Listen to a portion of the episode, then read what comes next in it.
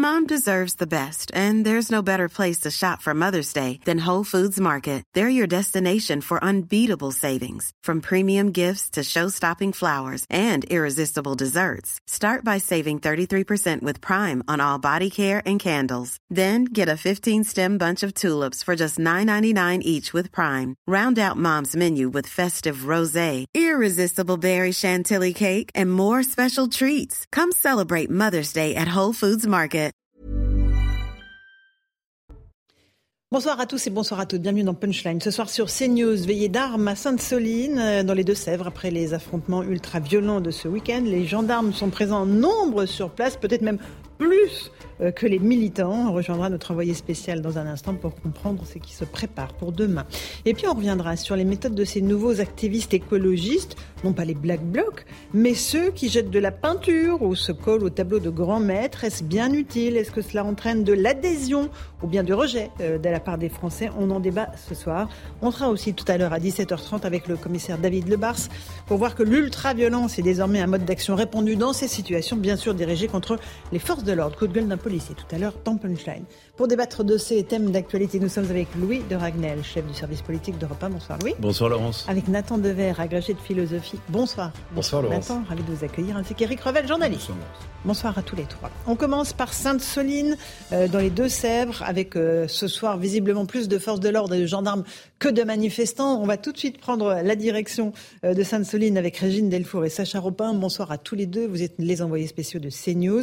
Il y a un gros dispositif de sécurité aux alentours de la fameuse grande bassine, Régine, c'est bien cela? Oui, il y a encore euh, beaucoup euh, de gendarmes ici à Sainte-Soline, beaucoup plus de manifestants puisqu'en fait il n'y a plus de manifestants.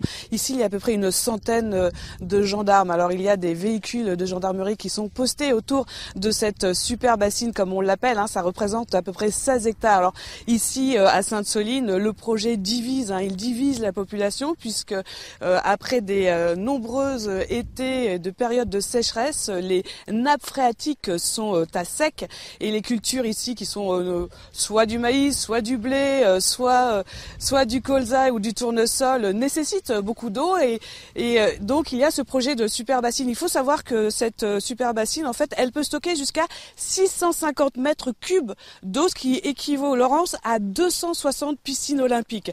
Alors c'est un argument que les anti-projets, les militants donc dénoncent puisque pour eux c'est absolument pas écologique. Ils dénoncent aussi le fait que cette eau ne va pas être à destination de tous les agriculteurs, mais de surtout les grands euh, céréaliers. C'est encore euh, l'agro-industrie qui est privilégiée. Et donc euh, ces manifestants, ces militants qui ne sont plus sur le terrain qui leur a été préparé, qui leur a été comment proposé par un agriculteur, mais se réunissent, ont décidé, Laurence, demain matin, de tenir une conférence de presse ici à 11 h Très bien, merci beaucoup Régine Delfour avec Sacha Robin. Louis Dragnal, plus de gendarmes que de manifestants, disait Régine Delfour. Dans les chiffres, c'est exactement ça. Hein. Absolument, surtout les chiffres du week-end dernier. Il y avait quand même 1700 euh, gendarmes mobiles, une antenne du GIGN avec 14 euh, militaires donc de la gendarmerie. Euh, des hélicoptères dans le ciel. Et à titre de comparaison, donc 1700 gendarmes mobiles. Mhm. Euh, pour l'évacuation de la ZAD de Notre-Dame-des-Landes, il y avait eu 2500 euh, gendarmes mobiles. Donc l'indicateur, ce qui est intéressant, c'est que le, le, gouvernement a vraiment pris conscience, là pour le coup, dès le début, que le sujet était très inflammable et qu'il fallait immédiatement afficher un discours mhm. de fermeté à la fois pour des raisons politiques, mais aussi pour surtout éviter que le sujet, que, que une bah, ZAD réellement fixation, quoi, se, exactement se fixe mhm. et s'installe. Alors après, il y a des il y, a, quelques euh, signes qui montrent que le gouvernement est confiant. Euh, la première chose, c'est que la, la, plaine qui est occupée euh, n'est alimentée ni en eau ni en électricité, ce qui pour le coup n'était pas le cas à Notre-Dame-des-Landes où il y avait peu d'électricité mais un petit peu et il y avait ils étaient ils étaient approvisionnés en eau.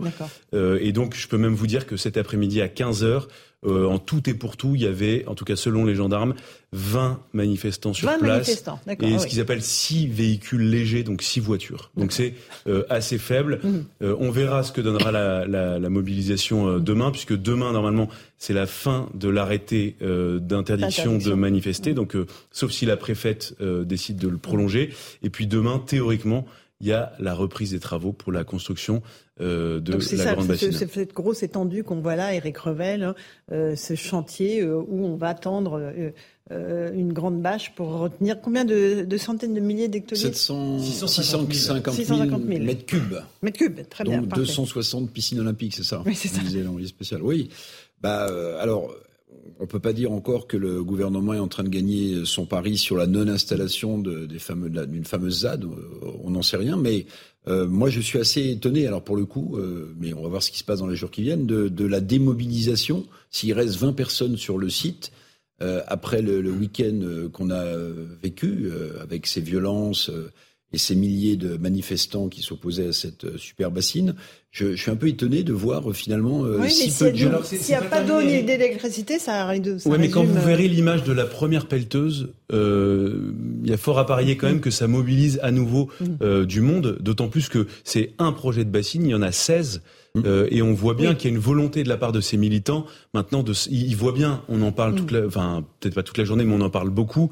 Et ils voient bien qu'il y a une possibilité de capter euh, l'attention des Français euh, l'attention oui, des on médias. va voir oui si c'est une bonne méthode alors pas, pas, forcément de manière positive mais en tout cas on en parle. Alors, vous avez terminé Eric? Oui oui non, et puis donc la, surprise de voir que bon finalement il reste plus peu de monde sur le site pour l'instant et puis, euh, quand même, euh, je pense qu'on aura besoin quand même d'un débat de fond euh, ben oui. sur sur ces super bassines, sur l'utilisation des, des, nappes phréatiques. Régine Delfour nous disait que toutes les nappes phréatiques sont à sec dans le, dans le coin. Ben évidemment, oui. Alors, question, bon, maintenant, je suis pas certain non plus. Je suis pas certain non plus que quand on parle des, des, des gros céréaliers, vous voyez, les deux Sèvres, pour connaître un peu, c'est pas la Beauce. Hein. les gros céréaliers, si vous voulez, ils sont plutôt dans, dans la Beauce que dans les deux Sèvres. Mm. Mais c'est vrai que ça pose la question de l'agriculture intensive. Mm. quel type d'agriculture pour nourrir qui Enfin, tout ça devrait être euh, débattu euh, de manière sérieuse. Nathan Devers, quel regard vous posez sur ce phénomène, à la fois les violences et le problème de fond qui est posé, qu'on évoque assez peu finalement? Bah, je dirais en effet qu'il y a trois questions qu'il va falloir qu'on pose. La première, et je suis d'accord avec vous pour dire qu'elle a été un peu un impensé de tous ces débats depuis ces, ces jours-ci, euh, c'est la question des méga-bassines en elles-mêmes, qui cristallisent notre rapport à l'environnement. Mm-hmm. Et c'est vrai, Sandrine Rousseau, par exemple, avait dit une chose qui, que j'ai trouvée exacte. Ce qu'elle avait dit, il ne faut pas qu'on parle de l'écologie uniquement en été. Et c'est vrai que dans le, temps, la, le tempo médiatique et dans la temporalité du, du, du, débat public en France, on a tendance à parler de l'écologie essentiellement en période de canicule ou au, moment où les problèmes du réchauffement climatique sont les plus visibles. Et c'est vrai qu'il faut en parler toute l'année, sinon on n'avancera pas. Ça, c'est un vrai sujet. Deuxième sujet quand même, la question de la méthode de lutte. C'est-à-dire qu'en effet, il y a eu des violences qui étaient inacceptables. Euh, faire une manifestation illégale, c'était euh, extrêmement discutable, voire inacceptable. Et ça, en effet, c'est d'autant plus paradoxal qu'aujourd'hui, presque tous les Français sont conscients du fait qu'il y a un problème écologique, qu'il y a un problème avec le réchauffement climatique. Et je pense que l'écologie se grandirait à adopter des méthodes de socialisation, c'est-à-dire des méthodes qui, pour le coup, seraient inclusives et non pas des méthodes qui les cantonnent dans une radicalité violente et qui créent de l'impopularité. Et il me semble qu'il y a un troisième débat qui est quand même très important. C'est ce mot d'écoterrorisme, qui pour ma part m'a mis très mal à l'aise. Ça a été employé par le ministre de l'Intérieur, pour désigner ces phénomènes-là. On avait Parce qu'il y a une quarantaine, alors on n'a pas hmm. les images des violences, on a des images de, police, de gendarmes tranquilles, mais il y avait une quarantaine de fichiers S parmi les Black Blocs de ce week-end. Exactement, il y avait des fichiers S, il y, avait, il y a eu des violences, il y a eu des violences contre des policiers, il y a eu une manifestation illégale, enfin on a vu ce qui s'était passé.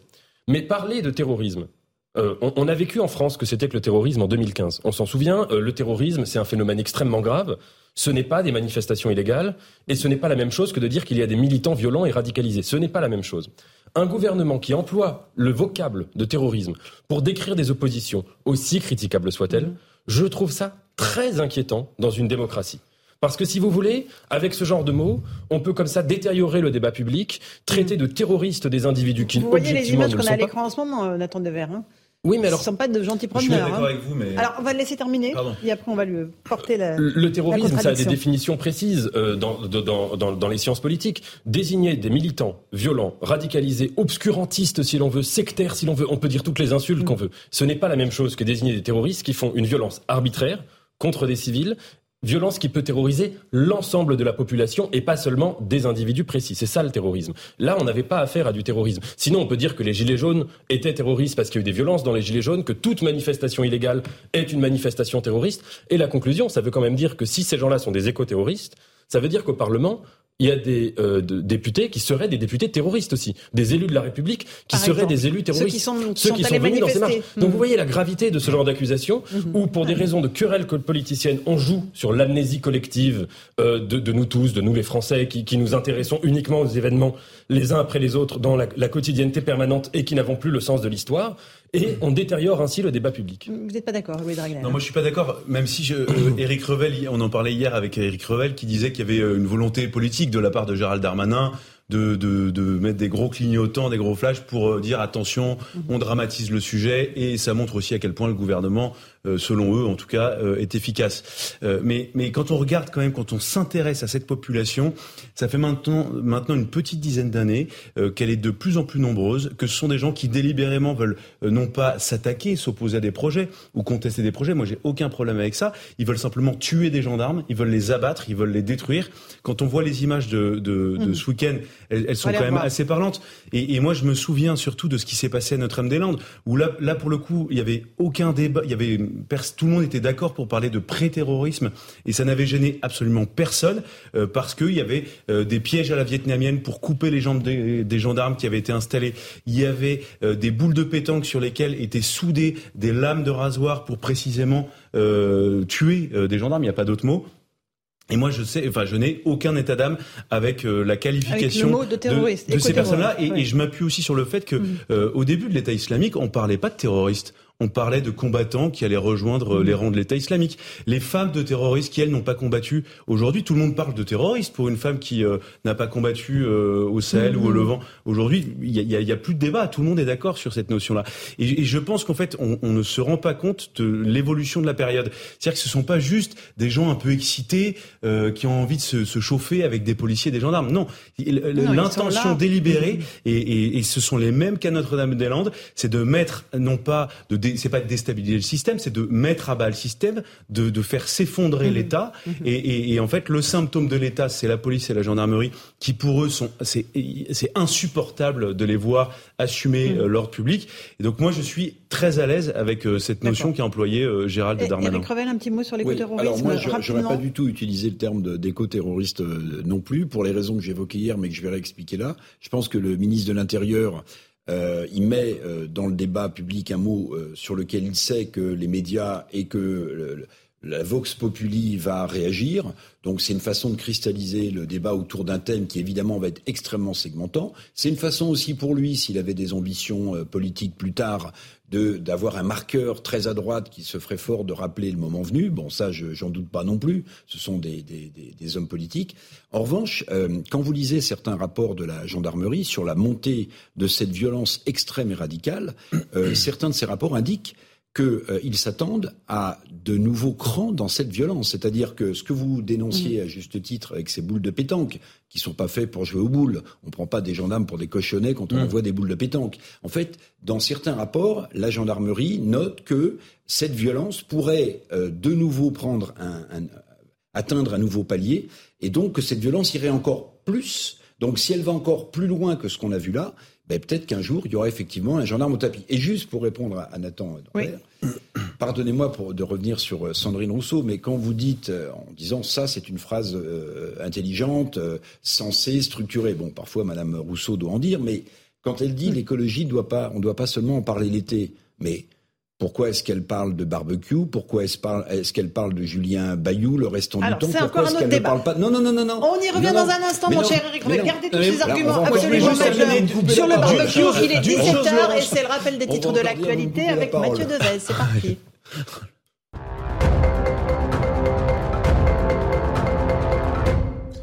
L'Elysée annonce une conférence internationale le 13 décembre à Paris pour soutenir les Ukrainiens. Emmanuel Macron s'est entretenu ce matin par téléphone avec Volodymyr Zelensky. Le président français s'engage à renforcer l'aide du pays, notamment pour la défense antiaérienne et la restauration des installations électriques. Des militants écologistes tentent d'escalader les cris de Downing Street à Londres. Ils exigent du nouveau Premier ministre Rishi Sunak qu'il interdise toute nouvelle exploration de gisements d'énergie fossile. Ces militants ont immédiatement été interceptés par des policiers en faction. L'OMS maintient l'alerte sanitaire maximale concernant la variole du singe. Malgré le recul de l'épidémie, l'organisation estime qu'il reste des raisons de s'inquiéter, notamment à cause des nouvelles infections dans certains pays, mais aussi du manque de moyens dans les pays pauvres. Enfin, en football, Marseille a rendez-vous avec son destin européen ce soir au Vélodrome face à Tottenham. Les Marseillais doivent battre les Londoniens pour se qualifier en huitième de finale de la Ligue des Champions. Le match de l'année, comme l'a qualifié l'entraîneur marseillais Igor Tudor. Une rencontre à suivre à 21h sur Canal Plus Foot. Voilà pour le rappel des titres de l'actualité avec Mathieu Devez. On est toujours avec Eric Revel, Louis de Ragnel et Nathan Dever. Donc, Eric, vous étiez en train de dire que Madame Rousseau bah non, mais euh, parle Nathan du barbecue. Expliquait qu'il ne parle faut pas parler d'écologie seulement de l'été, reprenant une phrase d'auteur qu'aurait prononcée Madame Rousseau. mais il ne tient qu'à elle d'en parler tout au long Ah, de je l'année, qu'elle en plutôt parle que, tout au long de l'année, plutôt que nous bassiner avec ses barbecues, euh, si j'ose dire. Oui. Julien euh, Bayou et autre Manquez pas chose. d'humour, Voilà. Euh, oui, Alors, bah Louis non, voulait vrai. réagir et Dager, la je ne parole. manque pas d'humour. Mais Ah, je sais bien, je je hein. je le note. Euh, non, je voulais simplement dire une voilà, rappeler une dernière chose à Nathan Dever euh, sur euh, ce qui nous oppose sur la définition. Effectivement, est-ce que euh, ces militants euh, peuvent être taxés d'éco-terroristes ou pas Moi, je tiens simplement à rappeler que c'est exactement les mêmes que ceux qui étaient à Notre-Dame-des-Landes. Et à Notre-Dame-des-Landes, quand même, au moment du démantèlement de l'évacuation de la ZAD, les gendarmes tombent. Enfin, ils le savaient puisque leur service de renseignement l'avait détecté.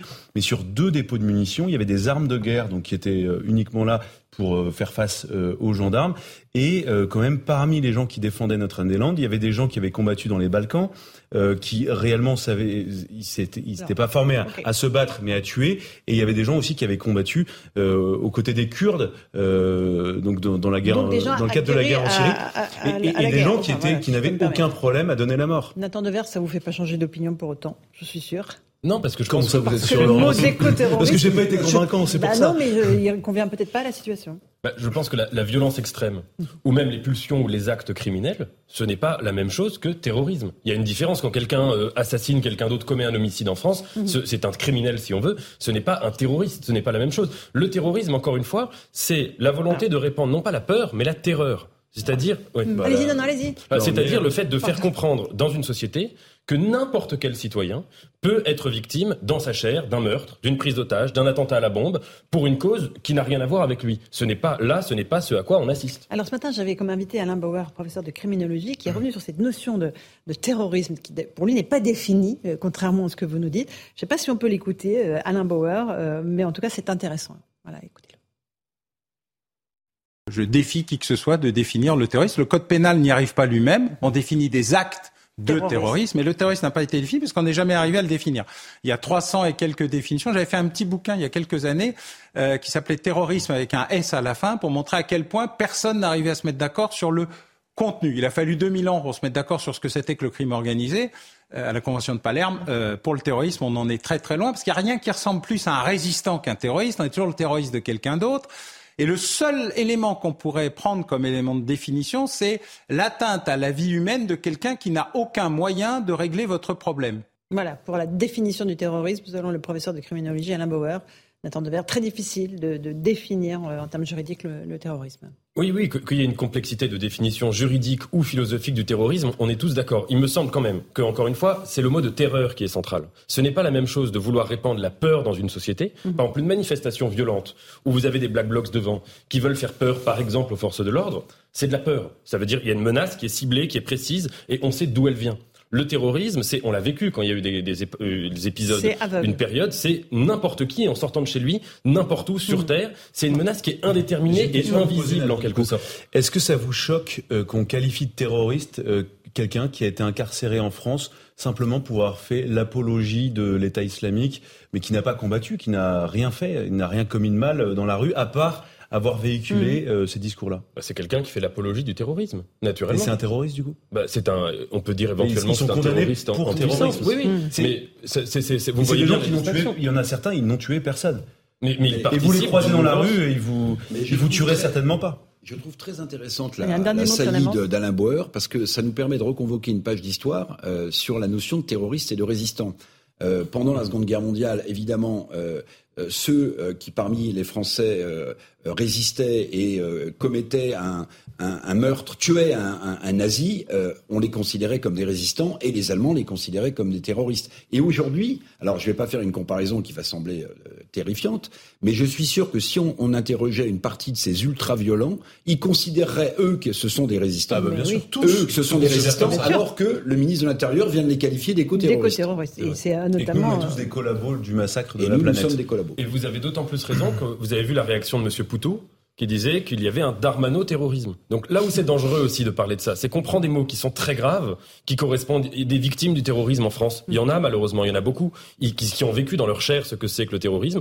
On les prend et on les jette comme ça dans l'arène Mmh. politicienne pour régler des combats qui n'ont rien à voir avec ça, c'est indécent. Alors justement, le combat, il est mené par certains écologistes. Alors pour les pacifistes, là on a vu ce qui était violent à Sainte-Soline. Il y en a qui sont plus pacifistes, néanmoins leurs actions interrogent, que ce soit dans les musées, à l'Opéra Bastille, où l'un d'entre eux s'est enchaîné sur scène, sur le toit du Panthéon. Euh, on va faire un tout petit point sur ce qui a été euh, développé et déployé comme nouvelle stratégie avec Thomas Chama.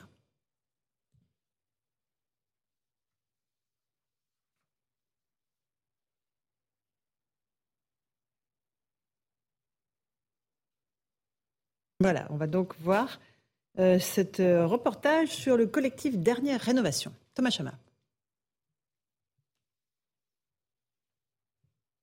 Ça arrive, vous inquiétez pas, et ils prennent leur temps. Et les bobines qui sont en train d'être C'est embobinées, ça, Quelqu'un qui pédale en régie. Si vous mettez des images, je peux faire le commentaire. On y va. Habitué des actions coup de poing, le collectif Dernière Rénovation compte plusieurs milliers de soutiens sur les réseaux sociaux. Leur revendication Obtenir un plan de rénovation thermique des bâtiments pour agir de toute urgence contre le réchauffement climatique, comme l'explique Loïc, porte-parole de l'association. J'ai pas besoin de vous rappeler le constat euh, climatique sur les années à venir. Dès 10 ans, dans 10 ans, on pourrait déjà avoir des conséquences dramatiques, même en France. Donc on agira tant que le gouvernement ne mettra pas en place euh, des plans climatiques et sociaux à la hauteur de l'urgence. Pour se faire entendre, depuis sa création en février 2022, le collectif enchaîne les actions polémiques et médiatiques préparées par près de 300 personnes. Irruption sur un cours de Roland Garros, interruption du Tour de France, ou plus récemment le blocage d'un pont à Paris. Objectif se faire entendre au risque de créer des tensions, ce que condamne Alain Bauer, professeur de criminologie. Parce qu'on se trompe d'adversaire. Je veux dire, le fait d'agresser des citoyens n'est pas une technique qui fonctionne. Euh, L'État a ses responsabilités, mais il y a un moment où il va falloir aussi réorienter les actions citoyennes vis-à-vis des objectifs qui ont du sens. Première victoire pour le collectif. Le vote hier par l'Assemblée nationale d'une hausse de 12 milliards d'euros de crédit en faveur de la rénovation thermique des logements. Mais le gouvernement pourrait recourir au 49.3 pour écarter ces amendements. Voilà, alors le sujet était censé nous montrer ce qui s'est passé hier au Pont de Sèvres, où euh, une petite dizaine de militants ont complètement bloqué la circulation, avec des échanges assez euh, musclés avec les automobilistes qui n'en pouvaient plus, qui voulaient absolument rentrer chez eux. Nathan Devers, quel message on retient de ce, type d'action, honnêtement? Est-ce que l'impact n'est pas nul, si ce n'est de faire des images sur les réseaux sociaux et d'être présent sur les chaînes info? Si on voulait être taquin, on pourrait dire déjà que bloquer la circulation aux alentours de Paris, ça ne sert à rien puisqu'elle est déjà bloquée par principe et que c'est une action euh, un peu inutile. Plus sérieusement, euh, l'écologie devrait nous rassembler. Et de facto, je crois qu'elle nous rassemble, c'est-à-dire que tous les Français, indépendamment de leurs opinions politiques, de leur positionnement idéologique, tous les Français ont bien vu, compris qu'il y avait un problème avec le réchauffement climatique, que c'est un phénomène objectif qu'on est en train de vivre, qui n'est plus seulement une prédiction de scientifiques, qu'on est en train de vivre. Donc à partir de là, on devrait travailler sur ce mode-là, dans la sérénité, dans le calme et de manière républicaine. Ce genre d'actions, bon, qui sont pas des actions euh, extrêmement violentes, mais elles, ce sont des actions qui divisent tout simplement. Moi, c'est le regard que j'observe. C'est que euh, st- stopper Oui. le Tour de France, euh, le- le- un- interrompre la des circulation, images, même déjà interrompues, euh, ce sont des actions qui ne créent pas de la socialisation politique. Et à, mon, à ce J'aime beaucoup la, la notion de socialisation politique. Socialisation. Quand vous rentrez à 19h du boulot, Et il y a des gars qui oui. voient. Là, je pense qu'ils sont pas dans la socialisation Oui, oui, bien politique. sûr, voilà, les exactement. hein. Et ça donne une, ça donne une image impopulaire de l'écologie, un peu négative de l'écologie. Stérile surtout. Et Stérile. stérile, et avec toujours ce fond de discours qui est un discours fondé sur la peur. Quand quand vous regardez leur argument, c'est nous n'avons plus de temps, le monde va s'écrouler. Je pense exactement l'inverse. Tous les théoriciens de l'écologie, enfin pas tous, mais comme Hans Jonas, etc., disent Vous que, pensez pas qu'on a trois ans avant de mourir tous? Mais que justement l'affect qui doit mouvoir l'écologie, ça ne peut pas être la peur. Que la peur, c'est un affect dangereux en politique, qu'on peut constater qu'il y a un danger, rester serein et trouver des solutions, mais sur la base d'autres affects que celui de la peur, qui est un sentiment qui n'est jamais un sentiment de rationalité politique, la peur, et qui est souvent un sentiment assez obscurantiste. Donc je pense que ça divise et ça joue sur les mauvais affects. Ok, Louis Dragnel, sur ces images-là. Moi je suis assez d'accord avec ce que dit Nathan Dever, mais avec d'autres euh, mots, peut-être un peu. Énervé.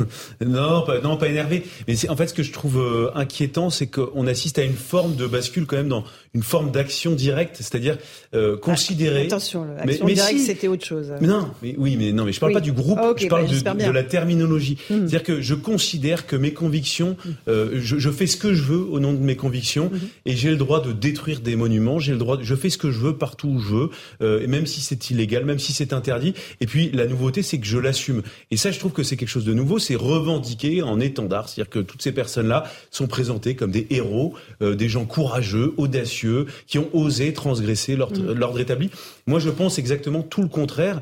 Et là où je rejoins également Nathan, c'est que euh, ils ne peuvent pas attirer la sympathie de, de l'immense majorité de la population, dans la mesure où ça gêne, ça heurte, euh, et puis surtout ça crée de la. Enfin, les- je pense que les gens sont, sont très exaspérés. Et, et si on va plus loin, moi, ce qui me gêne, c'est qu'on voit chez ces personnes-là une volonté d'éradiquer tout ce qui est fait par l'homme. Et, et en fait, l'homme est systématiquement opposé à la nature. Mmh, non, mais ça, c'est mmh. quelque chose d'assez Oui, profond. et où on considère qu'en fait, l'homme est une menace pour la nature. Or, euh, c'est tout le contraire. C'est-à-dire que l'homme a, a profondément besoin de la nature. Et l'homme qui aurait tendance à dégrader ou à mépriser la nature, euh, en fait, il est- il est quasiment dans une démarche suicidaire. Euh, non, mais euh, de manière très sincère. Euh, et, et donc, je, je pense que ça participe réellement à, à opposer tout le monde et à, et, et à tout le contraire de ce que vous décriviez tout à l'heure. Eric Revel. Alors, on peut considérer que jeter euh, de la soupe sur un, un tableau, euh, s'enchaîner, tout ça, c'est des manifestations, moi je trouve stupides, mais qui sont non violentes. Et c'est vrai que toute l'histoire du mouvement social, prenez le Mahatma Gandhi par exemple, quand, euh, quand il a voulu faire basculer son pays dans, dans un type de démocratie, il, il était à la tête de manifestations, de sittings non violents, qui me font penser, toutes choses étant égales par ailleurs, à ce type de mouvement violent. Mais la, la grande différence, me semble-t-il, c'est qu'aujourd'hui, vous avez un espèce de télescopage pour le citoyen moyen auquel je me réfère, c'est-à-dire moi, entre l'ultra-violence dont on vient de parler avant, de certains euh, militants, et puis euh, ces, euh, ces, ces, ces sittings qui sont exaspérants. Pourquoi? Parce que au-delà du télescopage entre les deux messages qui sont lancés, qui à mon avis font pas du tout progresser la cause de l'écologie, vous avez un contexte en France, à cause des crises que l'on a connues, et qui, et qui font que les Français sont totalement à fleur de peau. C'est-à-dire que ce qui aurait pu euh, donner lieu peut-être même à, à des débats, alors peut-être pas sur la route quand on bloque le pont de Sèvres, hein, mais à des débats où des gens qui s'interpellent, qui disent... En fait, c'est pas du tout le cas. À chaque fois que vous avez eu ce type de, de, de personnage sur une autoroute ou une voie de circulation, en fait, la, la façon dont les gens sont exfiltrés est assez violente, en fait, Bien quand sûr, vous regardez. Pourquoi? Parce que vous avez ce contexte très pesant, à la fois de crise économique, de crise sociale, de sortie de crise euh, sanitaire. Et puis ça me fait penser au mot de, pardonnez-moi, de, de Georges Pompidou. Au bout d'un moment, il faut arrêter d'emmerder les Français. C'est pas comme ça que vous allez faire Mais là, il parlait progresser. de l'État, hein, emmerdait normes, les euh, Français. Oui, hein. oui, oui, bah oui, bah oui, bah moi je l'applique, à- je l'applique à des gens qui euh, qui interpellent Mais l'État, je vous rejoins, qu'ils aillent, qu'ils aillent interpeller l'État, qu'ils qu'ils- qu'ils essaient de de- de- de- d'envoyer des émissaires pour discuter Mais ça avec n'a le pas Premier marché, ministre. c'est ce qu'ils nous Mais- disent. mais Laurent, mais voyez, ça c'est n'a pas marché. moi, je suis pas content, Ils j'ai pas le droit ont fait de trouver tout le monde. Mais moi, il y a des trucs, il y a des sujets sur lesquels je suis pas content. Est-ce que vous voulez que je m'enchaîne? Vous, vous viendrez me prendre en photo Non. Bon, ben voilà. Non mais c'est moi je suis pas alors, content, Louis, je- ça me donne pas un droit euh, d'envoyer un yaourt sur la Joconde. Non mais vous voyez ce que je veux dire, c'est tout est Quel complètement. sacrilège. Mais oui, non mais tout est disproportionné, tout est dans l'excès et donc c'est ce droit à et, et, c'est- et, enfin ça rejoint ce qu'on disait tout à l'heure, c'est des, des gens qui en plus ont l'impression vraiment de mériter une médaille après avoir commis leur acte. Ce qui c'est une inversion des valeurs totale. Euh, Louis, euh, Nathan Devers, pardon. Bien sûr. Et puis euh, là, on parlait de non-violence, de, de, de- d'actions qui sont ridicules, gênantes, etc. Mais quand elles s'en touchent, à, quand elles touchent, pardon, à l'art, là, on rentre dans un tout autre terrain. Alors, Si vous voulez. Il y a cet aspect S'en prendre même symboliquement à des œuvres d'art, Mhm. quelle que soit la cause politique, c'est extrêmement inquiétant politiquement. Là, c'est un signe très très clair d'obscurantisme, De régression. bêtises. J'ai vu qu'ils s'en sont pris à du Van Gogh. Van Gogh, c'est Un c'est- Van Gogh. à un Van Gogh, euh, à une nature morte de Van Gogh. Van Gogh, c'est quand même un des, des peintres sans lesquels peut-être l'écologie n'aurait pas été euh, représentée, imaginée, pensée, si vous voulez. Il faut lire les textes de Heidegger sur les, sur les tableaux de Van Gogh, qui sont des textes à partir desquels on pense la Terre, on pense la nature, on pense ce que l'homme a pu faire avec la nature. Et je suis tout à fait d'accord avec ce que vous avez dit. C'est-à-dire que un des grands progrès des Lumières, de l'esprit européen, de la pensée européenne, ça a été l'anti-nature. Ça a été de ne pas euh, aliéner l'homme, faire dépendre l'homme exclusivement du règne de la nature et même de le construire contre euh, le, la nature. Et si vous voulez, il y a dans cette fusion-là, avec l'ordre des choses naturelles, avec le grand cosmos, et dans cette haine de tout ce qui peut relever de l'art, de la culture, etc., il y a quelque chose qui, qui, qui, qui est vraiment euh, des lumières qui sont en train de s'éteindre. Et ça, c'est très inquiétant. Et là, on a la jeune fille à la perle, Ouais. Vermeer, et, et euh, cet homme qui, euh, aux Pays-Bas, donc, euh, se met de la super glue sur le front pour se coller au tableau. de la quoi. sauce tomate dans le cou, Oui. ça doit être de l'art aussi, ça. le- il a ça le- m'échappe complètement. c'est quelle régression Ça doit être de l'art. Mais c'est le retour à l'âge de Non, pierre. mais Non, mais- et ça, c'est au nom de la modernité du pro. Enfin, c'est moi, c'est ça que je comprends pas. Et, et en fait, nous, ça nous, ça nous émeut, mais j'ai pas, pas l'impression que ça émeuve. Non, mais ça, ça doit émouvoir les Français. Mais, mais je sais pas, il y a pas beaucoup de réactions de Non, ça les met en colère. Je pense pas que ça, ça, ça émeuve grand monde. Enfin, de voir quelqu'un qui, se- qui se fait verser Non, mais ça de tomate dans le cou en se collant Non, la moi, contre- tomate dans le cou, ça m'a. Enfin, c'est, dégoulinant mais- de bêtises. ça, on l'a c'est- pas Non, mais surtout, Mais non quel impact ça la a tête, sur le grand plus, il y a- public? Il y a quelqu'un derrière Quel qui met de la impact tomate dans le cou, mais enfin. Au-delà du ridicule Non, de la situation, quel impact ça a sur le grand public? Bah. Est-ce que le message écologiste passe? Oui ou non? Non, l'impact c'est l'inverse. C'est que euh, il faut penser à tous les précédents historiques. Je ne vais pas faire de point Godwin, mais euh, des actions politiques qui commencent, à euh, qui commencent en s'en prenant à des œuvres d'art, on sait que ça finit toujours Très mal. ou très très très mal. Voilà. Donc euh, C'est-à-dire, euh, dans les références récentes bah, les références, Bah, c'est les soit euh, Savonarole, c'est soit l'obscurantisme talibans, médiéval, ça peut être des, les en effet des phénomènes contemporains. Il faut les chercher du côté des talibans. Oui. oui. Mhm. Franchement. Bon. Euh, on va en sortir comment de, de ce cycle-là? Parce qu'il y a une accélération, hein, évidemment. hein, Louis de Ragnel, il y a les musées, qui, tous les musées de France sont en, en alerte maximum. Ils ne savent pas comment ils vont protéger les tableaux. Parce que là, en l'occurrence, ces tableaux étaient protégés par des vitres. Il y en a beaucoup qui ne le sont pas. Euh, il y a les actions sur les autoroutes. Il y a des gens qui s'enchaînent un peu n'importe où. On a l'impression qu'il y a un concours, là. Et que ça va être Oui, euh, mais, non, mais le, à celui qui va le faire... drame, euh, c'est qu'on va pas envoyer le euh, le GIGN ou les forces spéciales au Louvre pour protéger tous les tableaux.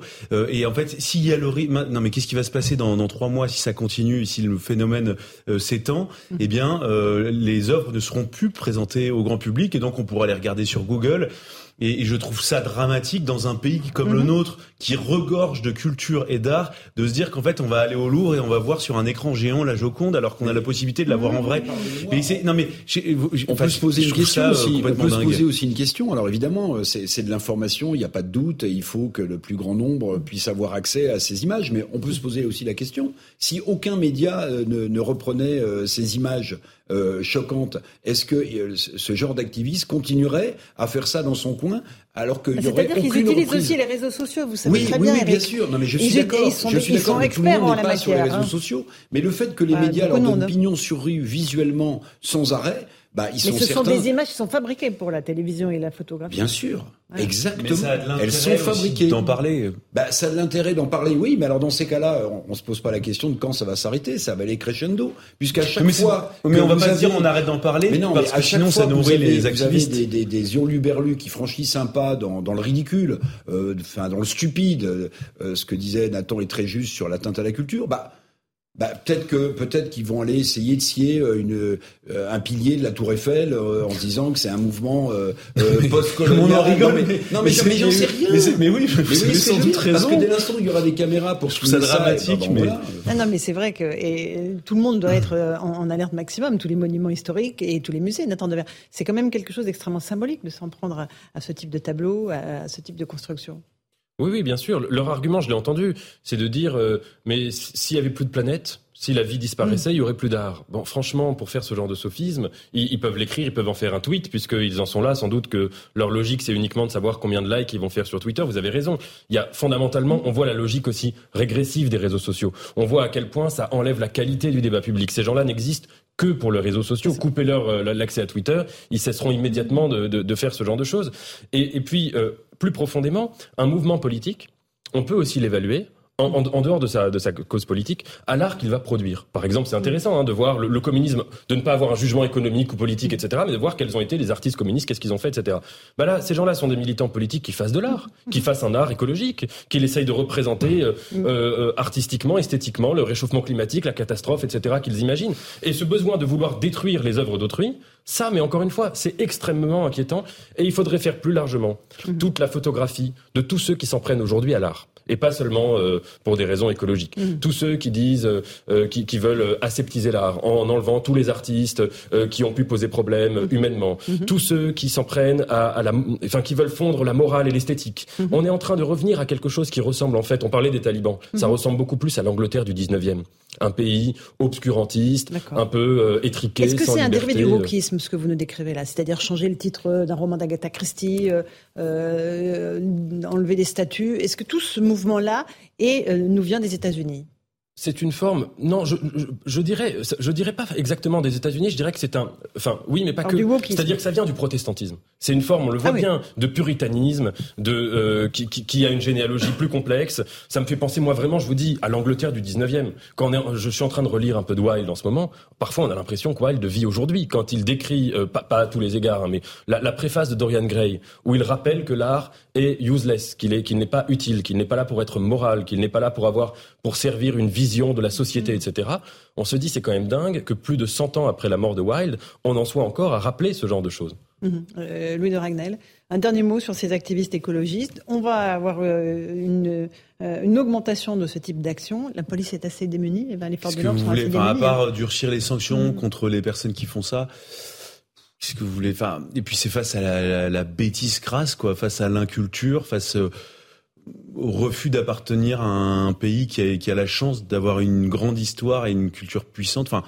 en fait, moi, ça, je trouve ça tellement absurde et tellement nihiliste, tellement euh, contraire à tout ce que je pense. Enfin, tout m'oppose à ces gens-là. Non, mais je, je pense que je n'ai, à, part euh, boire de l'eau et dormir, je pense que euh, on doit pas avoir beaucoup de points communs avec eux. Non, mais je, je trouve ça, mais ça me révolte tout autant que je, ça me, que je, que je trouve ça méprisable euh, parce que euh, ce qu'ils font est réellement, objectivement méprisable. Eric Revel, bah, Moi, je serais intéressé, genre, je vais vous dire tout à fait honnêtement, par, par avoir euh, une de ces personnes sur un plateau pour, pour discuter. Pour, on va les inviter. Ah oui, moi je trouve que ce serait. Ah, alors, vous voyez, qu'on m'explique ce qu'il y a On va faire venir un militant de dernière Qu'est-ce qui fait avancer la cause écologique que de balancer de la soupe sur un tableau euh, de maître ou sur mhm. une œuvre d'art quelconque Ça, ça m'intéresserait eh ben, d'avoir. On fait ça la semaine prochaine. Si j'ai le logiciel, le, logiciel, pour comprendre. Bien sûr. Si je suis pas un boomer quelle légitimité Moi, si j'appartiens pas à une génération de légitimité, le droit à. Hein Mais on, en entendra un tout à l'heure. Allez, on fait une petite pause. On se retrouve dans un instant dans Punchline sur scène. À tout de suite. On veut voir 17h30, on est en direct sur CNews. Bienvenue si vous nous rejoignez à l'instant dans Punchline. On commence par le rappel des titres de l'actualité avec Mathieu Devez.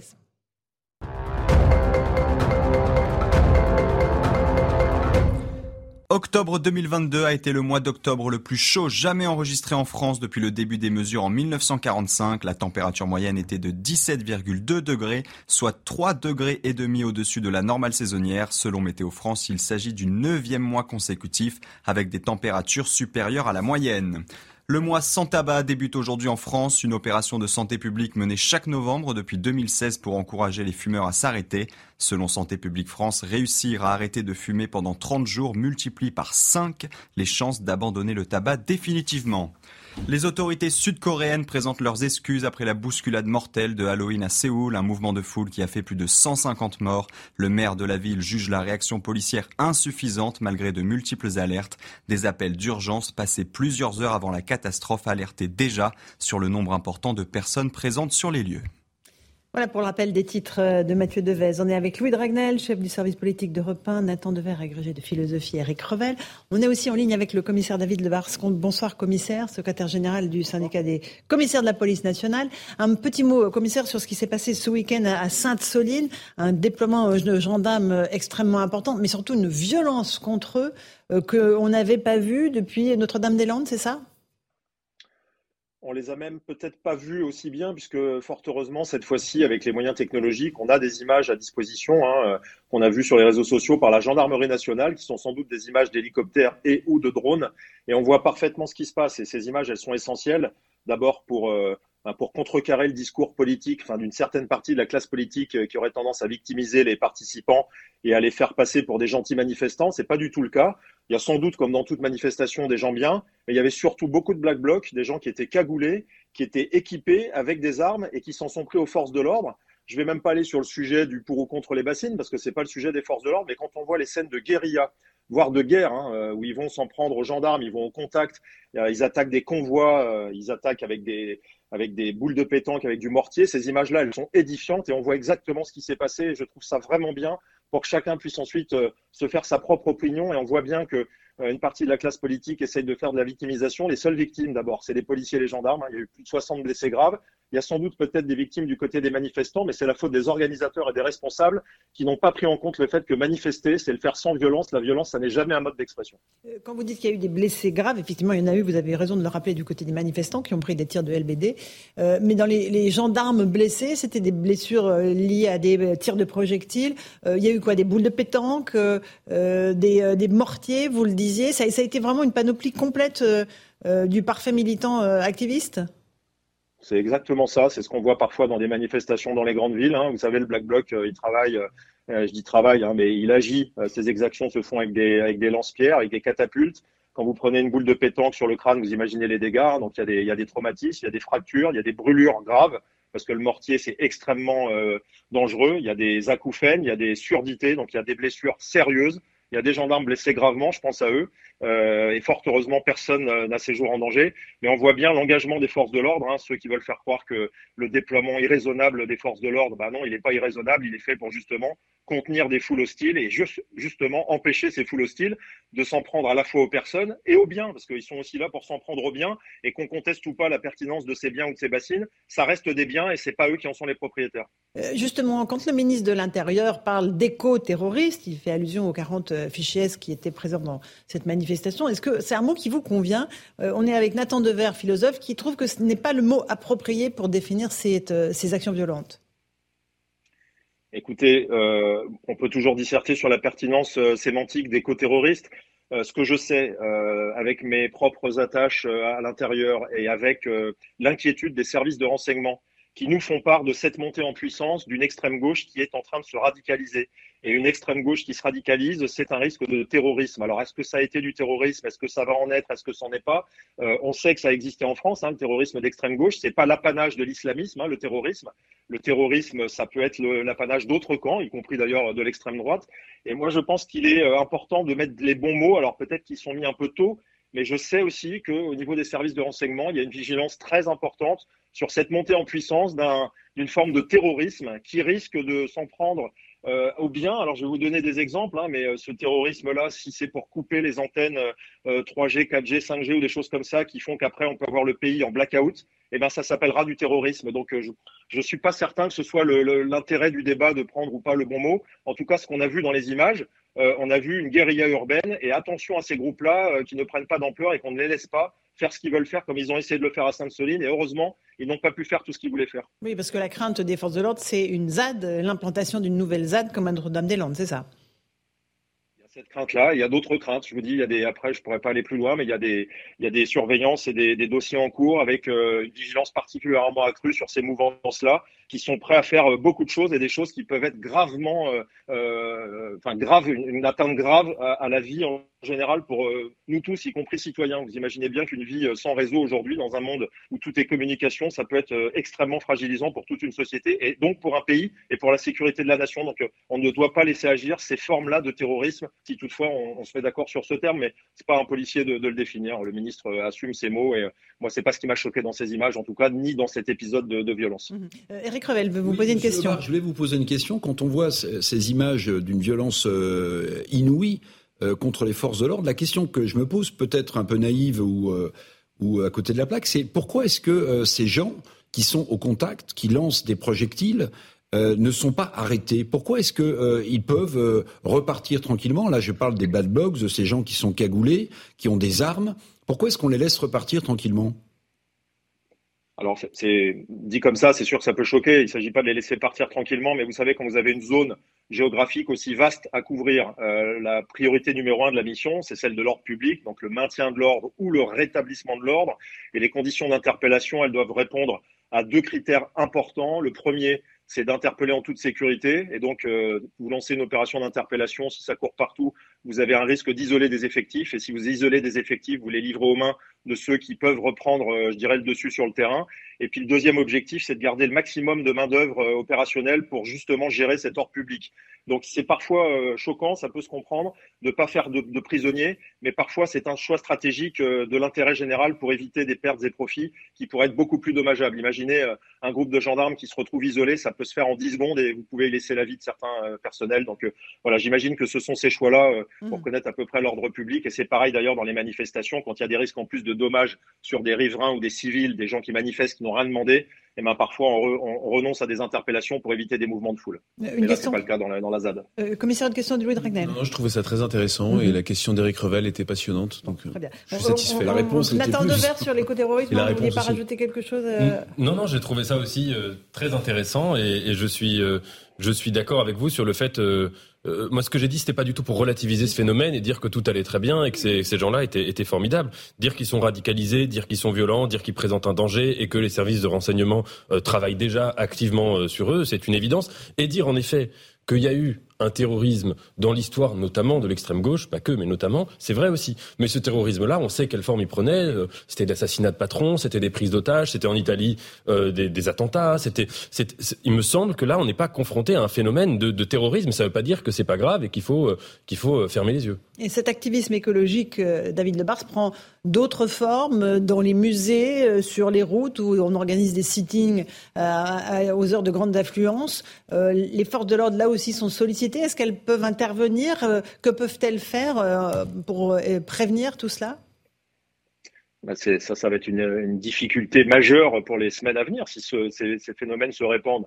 Alors, je ne vais, pas relativiser le, phénomène qui consiste à aller se coller la main ou le visage sur une œuvre d'art, parce que, outre l'aspect pathétique, moi, moi c'est pas un sujet policier. les, musées sont en mesure, avec leur personnel, de, faire face euh, dans un premier temps à ce type d'action. Ce qui est plus gênant, c'est les, les, actions sur la voie publique. On le voit tous les jours maintenant, des individus qui viennent se coller les mains ou les fesses sur une, sur une voie à grande circulation. Qu'est-ce qui risque de se passer? Et on l'a déjà vu euh, sur certaines images, des gens qui vont craquer, qui vont pas supporter d'être bloqués parce que tout le monde a des obligations dans la vie. On a l'impression que ces gens-là peuvent arrêter la vie du monde euh, et des autres, mais c'est ces gens-là qui ont du temps apparemment. Hein. Ils ont du temps à revendre et ils ont l'impression qu'ils font passer un message en, en, bloquant la vie de 99% de la population. Donc moi, ce qui m'inquiète, c'est encore une fois, c'est des actions de représailles, comme on a pu le voir à la marge euh, avec des individus qui sont euh, euh, capables de dégager les manifestants eux-mêmes et de faire un peu le ménage. Mais si on tombe sur des gens un peu moins patients ou qu'il y, y a, des échanges de coups, on peut se retrouver avec des situations de violence dans la rue. Euh, premier point. Puis le deuxième, c'est les dangers euh, liés aux accidents de la route. Imaginez qu'il y a une voiture qui s'arrête pas et qu'on roule sur un sur un individu comme ça qui qui décide de bloquer la circulation. Enfin, c'est complètement complètement ahurissant. Donc c'est ce danger-là. Et le temps que les forces de l'ordre interviennent sur des points de blocage, un point de blocage, ça crée un bouchon. Après, c'est extrêmement difficile d'intervenir et surtout dans un temps rapide. Donc ça, ça va être une préoccupation d'ordre public et de sécurité pour nous. Louis Dragnel. David Lebas, on, on, voit bien que la, la, frontière est quand même euh, très ténue entre la désobéissance, ce qu'on appelle la désobéissance civiles, les actions euh, non violentes, et puis euh, ce qui est judiciarisable, donc euh, effectivement parfois des entraves ou des actions pour le coup violentes. Qu'est-ce qu'on peut faire typiquement pour lutter contre ces personnes, voilà, qui pourrissent la vie des gens en bloquant des accès à des autoroutes, des accès à des routes, ou tout simplement, je sais pas, des, gens qui s'enchaînent humainement. Il y a même des stages qui existent hein, pour apprendre à déjouer toutes les opérations de maintien de l'ordre, les opérations de police. Euh, mais de manière euh, non violente. quelles sont euh, les solutions selon vous? Bah, vous, me posez une sacrée colle, Louis Dragnel. Vous imaginez bien que j'ai pas, pas la réponse absolue parce que on n'a pas un policier derrière chaque manifestant. Donc, si ces mouvements se répandent, on va avoir du mal à mettre des policiers ou des gendarmes à chaque fois qu'il y a une, une haie de 5-6 personnes qui va se mettre euh, en bas d'une route nationale et imaginez que ça se répande sur 10 ou 15 points en même temps. Euh, vous imaginez bien qu'en plus là-dessus, même si on arrive à être rapide, la réponse pénale va être assez faible parce que le délit en lui-même n'est pas un délit qui va emmener ces gens-là en prison. On va pas incarcérer tous ceux qui sont euh, activistes ou qui ont décidé de, de faire passer un message. Simplement, il faut être réactif euh, et être rapide. Ça, ça va être la première difficulté. Et puis, euh, j'espère aussi qu'il n'y aura pas de complaisance euh, dans la société dans sa globalité. Je vois bien que là, les gens sont totalement imperméables à ce, type de message parce que ça bloque. Le problème de ces manifestants et de ces messages, c'est que finalement, c'est toujours les mêmes victimes, c'est la population dans son ensemble. Quand il y a des grèves d'essence, quand il y a des routes bloquées, quel que soit le message, tout aussi noble pourrait-il être, ben, c'est toujours des gens qui vont au travail, qui doivent rentrer chez eux, qui soit ne peuvent pas, soit en sont empêchés. Et ça va provoquer un sentiment d'exaspération dans la population je vais vous dire, j'ai pas de solution absolue parce qu'on aura des difficultés sur ce type d'action. Mmh. En revanche, je peux vous prédire qu'il y a des gens qui ne vont pas supporter que ça dure longtemps et qui risquent de se faire, entre guillemets, justice ou même ou de distribuer des coups pour dégager les routes. Donc, euh, j'espère qu'on n'en arrivera pas là ou que ce genre de message, euh, il y aura un autre mode d'expression pour des, des, activistes, quelle que soit la cause. Il me semble qu'il y a d'autres façons de porter certains messages. Euh, monter sur un bâtiment public, mettre un drapeau en berne ou passer un message avec une grande banderole qui est vue de tout le monde, bah, ça n'embête pas les autres. C'est peut-être des actions qui sont au moins respectueuses de la liberté d'aller et de venir. Moi, je suis, je suis comme, je pense, tous les Français très attachés à la liberté d'aller et de venir. Dès qu'il y a des gens qui bloquent cette liberté fondamentale, ça commence à être un vrai problème pour vivre les uns à côté des autres. J'aimerais qu'on parle des questions de sécurité, ça en est évidemment, mais la sécurité euh, à laquelle euh, et l'insécurité à laquelle vous êtes confrontés en permanence, vous les policiers. On a eu un, exemple à Mantes-la-Jolie, une femme enceinte qui a été agressée la semaine dernière très violemment, alors qu'elle retirait, elle tentait de retirer de l'argent à un guichet. Euh, on va juste voir les faits avec Quentin Gribel, Michael Dos Santos et Alexandre Distel, et vous allez me dire ce que vous en pensez, commissaire Mardi soir, Laetitia consulte un distributeur de banque de Mantes-la-Jolie. Quand elle retourne à sa voiture, cinq individus capuchés surgissent et lui demandent de l'argent. Ils la font tomber avant que deux d'entre eux ne s'en prennent physiquement à elle. J'ai protégé le ventre et du coup, l'autre, il a pris euh, son pied, il l'a mis sur ma tête. Et l'autre, il a pris, l'autre aussi, il a pris son pied sur euh, ma, en fait, il a posé sur la, la cheville. Laetitia se débat et prévient à plusieurs reprises les agresseurs de sa grossesse. J'ai commencé à pleurer, à trembler. J'ai dit, j'ai pas l'argent. Et leur copain, il a attendu ça. Il a dit, mais la dame, elle est enceinte, laissez-la. Euh, laissez-la, en plus, elle n'a pas l'argent. Le groupe fuit alors, avant que les forces de l'ordre n'interviennent. Transportée à l'hôpital, la future maman et son enfant sont sains et saufs, malgré des blessures au coude et à la jambe. Les séquelles sont avant tout psychologiques ça m'a traumatisé un peu. En fait, j'étais fatiguée, j'avais pas la force et, et j'ai pensé à tout ce qui m'ont arrivé là. En fait, je voyais toujours les images, quoi. J'ai pensé à la mort, j'ai pensé à mon bébé, j'ai pensé à mes enfants. En fait, j'ai pensé à ma famille. Laetitia a porté plainte mercredi, mais aucune interpellation n'a eu lieu pour le moment. Euh, commissaire Lebas, on est face à de la violence euh, gratuite sur une femme enceinte. On a l'impression qu'on franchit des, caps jour après jour, en fait, euh, dans, la violence. Mais il y, a, tellement de choses choquantes dans cette anecdote-là qui, en illustrent beaucoup d'autres. D'abord, la montée de la violence en général, et après, vous, vous prenez les effets multiplicateurs de ce qui est insupportable. Ils sont cinq pour, pour, un vol supposé. ils s'en prennent à une personne vulnérable, que ce soit cette fois-ci une femme enceinte, euh, dans des histoires encore très récentes, des personnes âgées. Euh, on cumule ces faits divers et euh, j'ai pas encore l'identité des auteurs et, vous non plus, et on ne l'aura pas, on respectera la, présomption d'innocence, mais on a euh, sans doute encore une fois le profil de jeunes parfois mineurs qui donc euh, n'ont strictement rien dans le cerveau au point d'être capable de s'en prendre à 5 à une personne vulnérable pour peut-être un, larcin qui va être de quelques dizaines d'euros. Et encore, euh, sur cette affaire-là, c'est même pas le cas. Donc, euh, on a un problème majeur qui va pas être qu'un problème de sécurité, qui va être le problème des générations à venir. C'est un problème d'éducation. Et, et ce sujet-là, il faudra prendre toute notre part, nous, policiers, pour essayer de résoudre cette montée de la violence sur la voie publique. Mais tant qu'on ne on mettra pas sur la table le sujet de l'éducation, de ce que ces jeunes sont, où ils habitent, avec qui ils habitent, qui les encadre, où sont les parents, et que ce sujet-là ne sera pas euh, encore sous une forme de, je dirais, de cocotte minute entre le tabou et, la gêne, parce que je vois encore que quand on prend des positions pour dire il faut expulser les familles euh, qui créent des troubles à l'ordre public, des logements sociaux dans lesquels ils font régner la terreur, moi, je vais vous faire un pari, c'est que ces jeunes-là, ils habitent tous, à, à mon avis, à vol d'oiseau, à quelques centaines de mètres. Ils agissent en meute dans leur quartier pour mieux se réfugier dans leur quartier. Ça veut dire qu'ils s'en prennent à leurs propres voisins, parfois à leur propre famille. C'est le même sujet que dans les violences urbaines. Euh, le périmètre d'habitation des auteurs de violences urbaines, il est à peu près à quelques centaines de mètres maximum à chaque fois des lieux où les incendies ont lieu. C'est-à-dire qu'ils font brûler les voitures de, leur, de leurs propres parents, pour dire les choses. Donc, à un moment, ce phénomène euh, de jeunes qui n'ont plus aucune règle, aucune valeur, qui n'ont pas été éduqués, soit on les éduque de force, soit on punit les familles, mais il y a un moment, ce sujet-là, ça ne sera pas qu'un sujet de sécurité, sinon on ne s'en sortira pas. C'est un sujet de, société, effectivement. Euh, juste un mot de ce qui s'est passé hier pour Halloween. Le ministre de l'Intérieur avait mis en garde les préfets euh, pour être très vigilants. Le bilan est, plutôt globalement positif pour vous, commissaire Lebar, s'il n'y a pas eu de drame hier lors de cette soirée d'Halloween? Avec une nuance positive parce que le déploiement de forces de l'ordre sur des soirées comme la soirée d'Halloween est maintenant gigantesque. je vois des tweets de certains élus qui sont à juste titre très satisfaits de, la sécurité dans leur ville parce qu'il y avait des déploiements de police nationale, police municipale. Je prends l'exemple de Cannes, mais je prends l'exemple de toutes les villes. À quel prix il faut maintenant qu'une fête euh, censée être une fête au sens propre du terme, ne tourne pas à, à, à des drames et à des violences urbaines. Moi, j'ai fait 15-20 ans en sécurité publique, à travailler toutes ces soirées qui sont soi-disant festives, 13 juillet, 14 juillet, 31 décembre, euh, les nuits blanches, Halloween, où finalement ce sont des soirées dédiées à l'ordre public pour empêcher des groupes de commettre des violences urbaines, des exactions, voire des agressions. Je vous passe la fête de la musique. Donc, à quel prix? Alors, fort heureusement, ça s'est bien passé. Parfois, il y a des conditions climatiques favorables pour les forces de l'ordre et pas pour les délinquants. Mais maintenant, ça nécessite de déployer des dispositifs conséquents. Et il faut qu'on arrive à sécuriser ces soirées-là. Mais quelle tristesse d'en arriver là pour euh, se satisfaire que les gens puissent pour ceux qui ont envie de faire la vraie fête, la faire euh, dignement, mmh. notamment des enfants qui vont chercher des bonbons avec des déguisements. Mmh. Nathan Devers, peut-être une, une interrogation sur la sécurité? Oui, non, je, suis d'accord avec, euh, avec votre constat quand vous dites même euh, quelle tristesse, quoi. C'est-à-dire cette, euh, cette hausse des, violences permanentes. premièrement, c'est un phénomène qui, qui, en effet, même quand il n'y a pas de violence, on se dit c'est, très triste qu'on en soit arrivé là.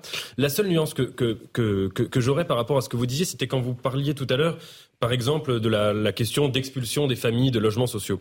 Il me semble, moi, que la, montée de, l'insécurité, encore une fois, c'est un phénomène extrêmement grave et il faut y répondre, euh, trouver toutes sortes de, réponses, policières, politiques, législatives, euh, euh, euh, pénales, bon.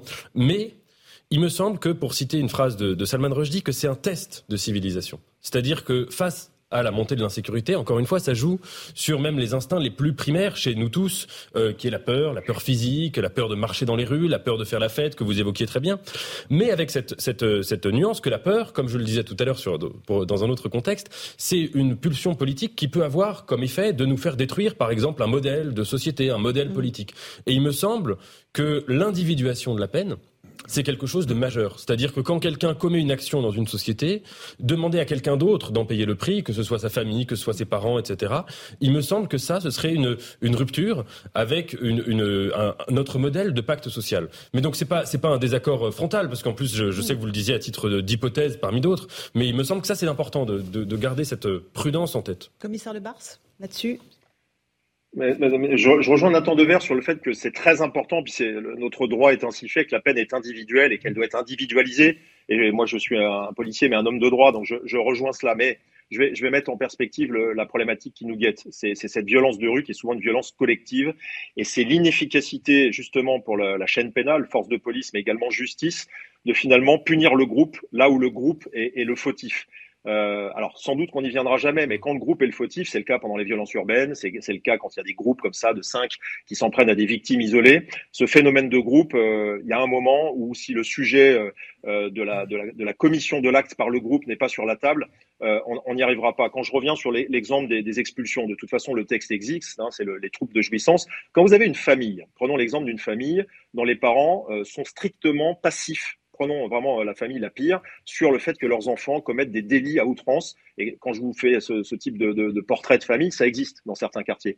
Mais il faut pas oublier que les 99 autres dans la même barre d'immeuble sont des familles très bien, ce que dit Nathan Devers. Cette famille-là, quand euh, ces enfants commettent des délits du matin au soir, moi j'ai connu des familles, vous connaissez ce sujet-là, avec des enfants qui ont 40, 50, 60 inscriptions, otages, le traitement des antécédents judiciaires à 16 ans, et que ces familles-là ne font rien, savent que les enfants sont pas à l'école, savent qu'ils agressent, qu'ils arrachent des téléphones portables à l'entrée du métro, qu'ils font des vols portières. Et quand je vous donne des exemples comme ça, parfois c'est trois ou quatre fois la même journée qu'on les interpelle à tour de bras, qui sont remis dehors parce qu'ils sont mineurs, parce que la justice est lente, parce qu'elle n'a pas les moyens d'enfermer les mineurs. Tout ça, on peut le comprendre. Moi, je, vous dis en tant que policier, allant dans les réunions de quartier le soir et voyant des familles très bien qui sont désespérées de subir ça, et eh ben quand vous sortez une famille qui se comporte comme ça, pour en mettre une qui va se tenir bien, vous soulagez tout le reste de l'immeuble. Et je pense que ce sujet-là, c'est un sujet qui ne doit pas faire tabou. C'est effectivement peut-être une entrave au pacte social, mais pour une famille qui sème le désordre, c'est cette famille-là qui incarne la délinquance et la violence à l'ensemble d'un quartier. Et moi, ces situations-là, je les connais sur le terrain. J'ai une dernière question, commissaire Lebars, euh, à propos de la surpopulation carcérale. Les chiffres du jour sont parlants. 72 350 personnes pour 60 000 places. Euh, taux de densité carcérale de 200% à Carcassonne, Nîmes ou à Bordeaux-Gradignan. Euh, évidemment, ça complique la tâche des policiers quand les, prisons sont surpeuplées. De toute façon, ça complique la tâche de tout le monde parce que ça n'est pas digne. Hein. La France est condamnée tous les ans euh, par l'Europe et par plein d'associations internationales euh, pour sa, façon de, mal incarcérer et de ne pas respecter les règles. Hein. En plus, je vous rappelle que la règle de l'incarcération euh, en cellule individuelle est, absolument pas respectée par la France. Et puis ça donne quoi de toute façon de mal incarcérer les, détenus? Ça donne des mauvaises réinsertions, ça crée des phénomènes de meute dans les maisons d'arrêt ou dans les, centrales. Ça met des gens à quatre ou cinq dans des cellules alors qu'il devrait y être un ou deux. Donc de toute façon, ça n'est pas digne d'un pays comme la France. On en revient au sujet euh, majeur du nombre de places de, de prison. Et c'est d'ailleurs souvent l'argument que je prends en tant que policier. On ne demande pas plus de places de prison pour incarcérer encore plus, parce que ça, c'est à la justice de décider ce qu'elle qu'elle qu'elle doit faire. Et en l'occurrence, s'il y a plus de personnes incarcérées, c'est une démonstration, parce que parfois, ça tape souvent fort sur la justice, que la justice euh, elle-même euh, est en, en, peut, peut, peut prouver qu'elle qu'elle est sévère. Mais le, le sujet, c'est l'après. Euh, ça veut dire qu'il y aura des libérations euh, anticipées pour désengorger les prisons. Ça veut dire que ces gens-là ne vont pas être incarcérés correctement et qui vont re, re, avoir un sentiment de, de, rancœur par rapport aux conditions dans lesquelles ils ont été détenus. Donc ça, ça n'est bon pour personne. Mais le sujet des places mmh. de prison, c'est un sujet sur les, les, décennies passées et on voit qu'on n'y arrive pas parce que les prisons se construisent plus lentement que celles qui sont fermées et que la, la surpopulation carcérale qui correspond aussi à une augmentation de la population délinquante et de la population générale. Donc les, les, les astres ne sont pas alignés sur ce domaine-là, c'est regrettable. Merci beaucoup, commissaire Lebars, d'avoir pris un peu de temps euh, sur votre planning pour être avec nous dans Punchline. On se retrouve dans un instant pour la deuxième partie de l'émission sur CNews et Europe 1. On reviendra sur ce qui se passe à Sainte-Soline avec euh, ce nombre de gendarmes toujours très important sur place de moins en moins de manifestants. Et puis on viendra sur, encore une fois, ces euh, militants, activistes écolos intégristes que euh, l'on découvre jour après jour dans des actions euh, insolites. A tout de suite dans Punchline.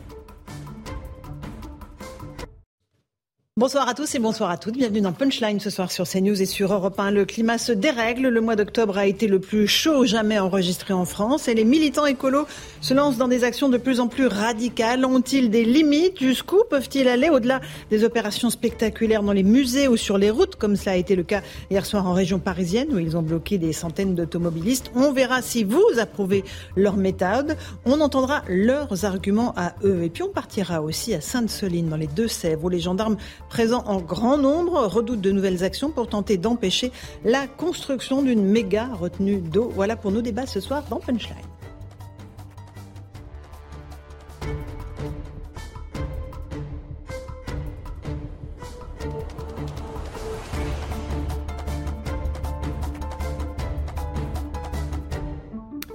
Mais tout d'abord, il est 18h et c'est le rappel des titres de l'actualité. Bienvenue si vous nous rejoignez à l'instant sur CNews et sur Europe 1. La crainte d'une ZAD persiste à Sainte-Soline dans les Deux-Sèvres. Alors que le campement se vide petit à petit, la préfecture a prolongé jusqu'à demain l'interdiction de manifester autour du village. De leur côté, les habitants, écoutez-les, souhaitent désormais retrouver leur tranquillité. Ils cassent des choses déjà. Ils coupent des tuyaux de ceux qui rient, c'est pas normal. Non, c'est, je suis contre, vraiment. Euh... Bah après, ça a été voté, ça a été euh, décidé par la préfecture. Euh, c'est plus la peine de revenir dessus. Hein. Il fallait réagir un petit peu avant, je pense. Les manifestations encore qui manifestent, ok, mais euh, c'est tous ceux qui cassent qui sont qui sont rien à voir dedans, quoi. L'Elysée annonce une conférence internationale le 13 décembre à Paris pour soutenir les Ukrainiens. Emmanuel Macron s'est entretenu ce matin par téléphone avec Volodymyr Zelensky. Le président français s'engage à renforcer l'aide à l'Ukraine, notamment pour la défense antiaérienne et la restauration des installations électriques durement frappées par les bombardements russes. Les services de pédiatrie débordés en raison de l'épidémie de bronchiolite, toutes les régions sont touchées. Dans ce contexte, le ministre de la Santé, François Braun, s'est rendu aujourd'hui à l'hôpital Necker à Paris. On l'écoute. L'hôpital est en difficulté, on le sait, tout le monde le sait, je pense maintenant. Les diagnostics ont été faits et Ma mission, vous le savez, et ma volonté, c'est de refonder cet hôpital sur d'autres bases.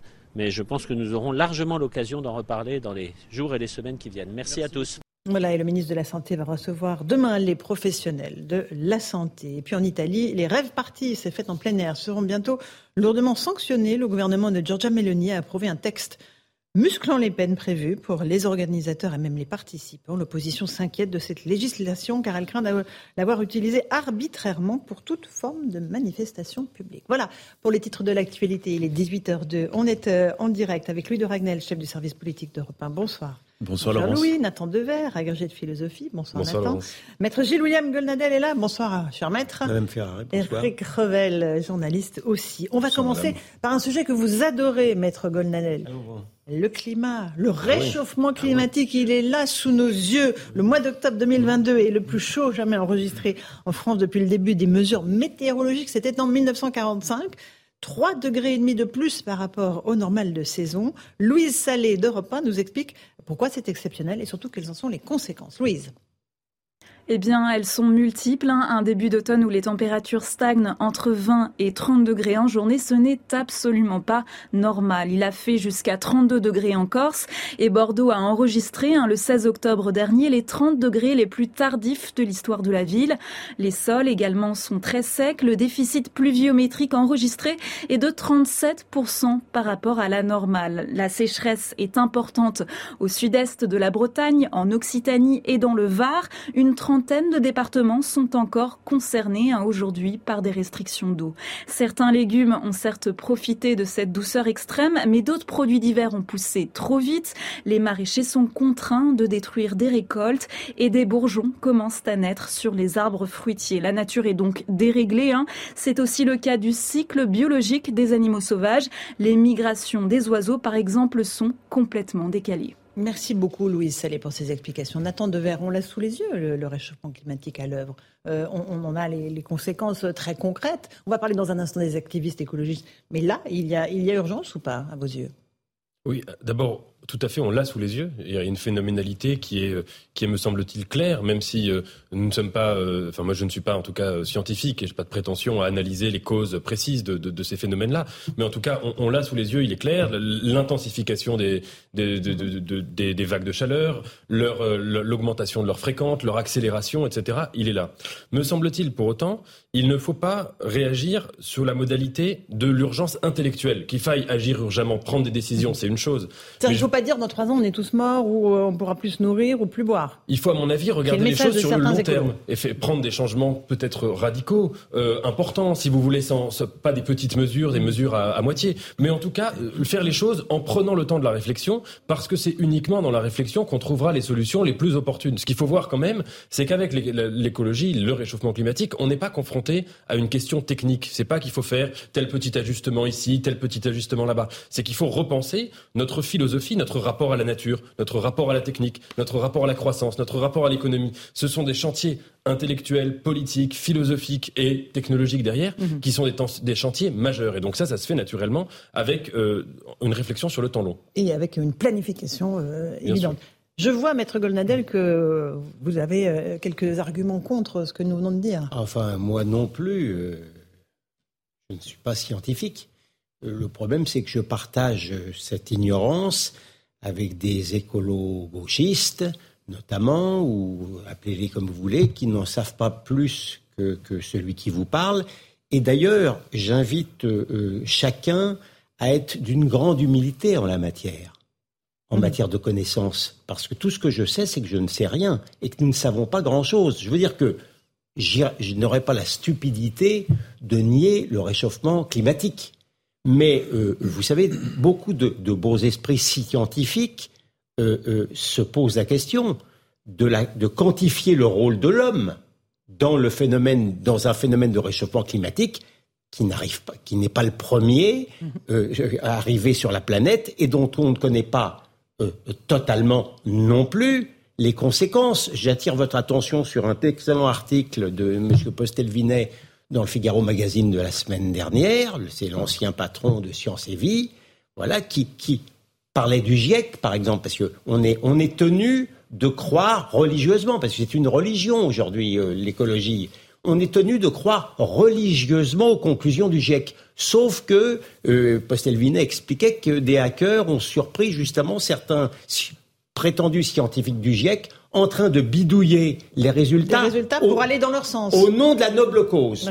Au nom de la noble cause, on bidouille les résultats. C'est quand même, c'est quand même Ça assez grave, si vous voulez. Donc, euh, et, et- et- encore une fois, si euh, le rôle humain n'est pas euh, aussi important que certains l'avancent dans ce réchauffement climatique, eh bien évidemment, les- ce que nous devons faire change complètement de nature. C'est pour ça que j'invite tout le monde a une beaucoup plus grande humilité. Eric Revel, sceptique alors, ou pas vous Alors non, pas du tout. Alors moi je vais, je vais essayer de répondre à Nathan Dever. Nathan et Ahmed Golnadel.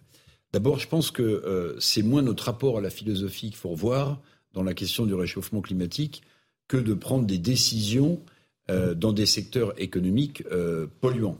Alors, Maître Golnadel a raison, j'ai vu ce papier d'Olivier Postelvinet, mais même si on mesure mal la part induite par l'homme par un éventuel réchauffement climatique, j'allais dire,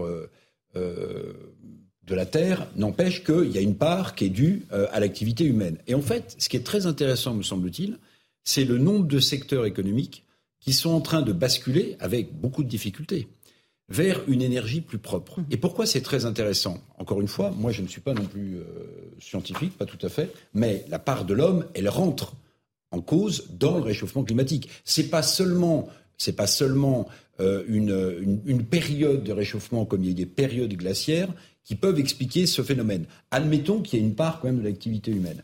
Bien pourquoi ça vaut le coup de se pencher sur ces nouvelles énergies? Parce qu'en réalité, l'air de rien, parce que l'homme a besoin de croissance et de salaire pour vivre, et de culture aussi, parce qu'en fait, on va assister à une nouvelle révolution totale mmh. industrielle. Alors, elle est compliquée à mettre en place.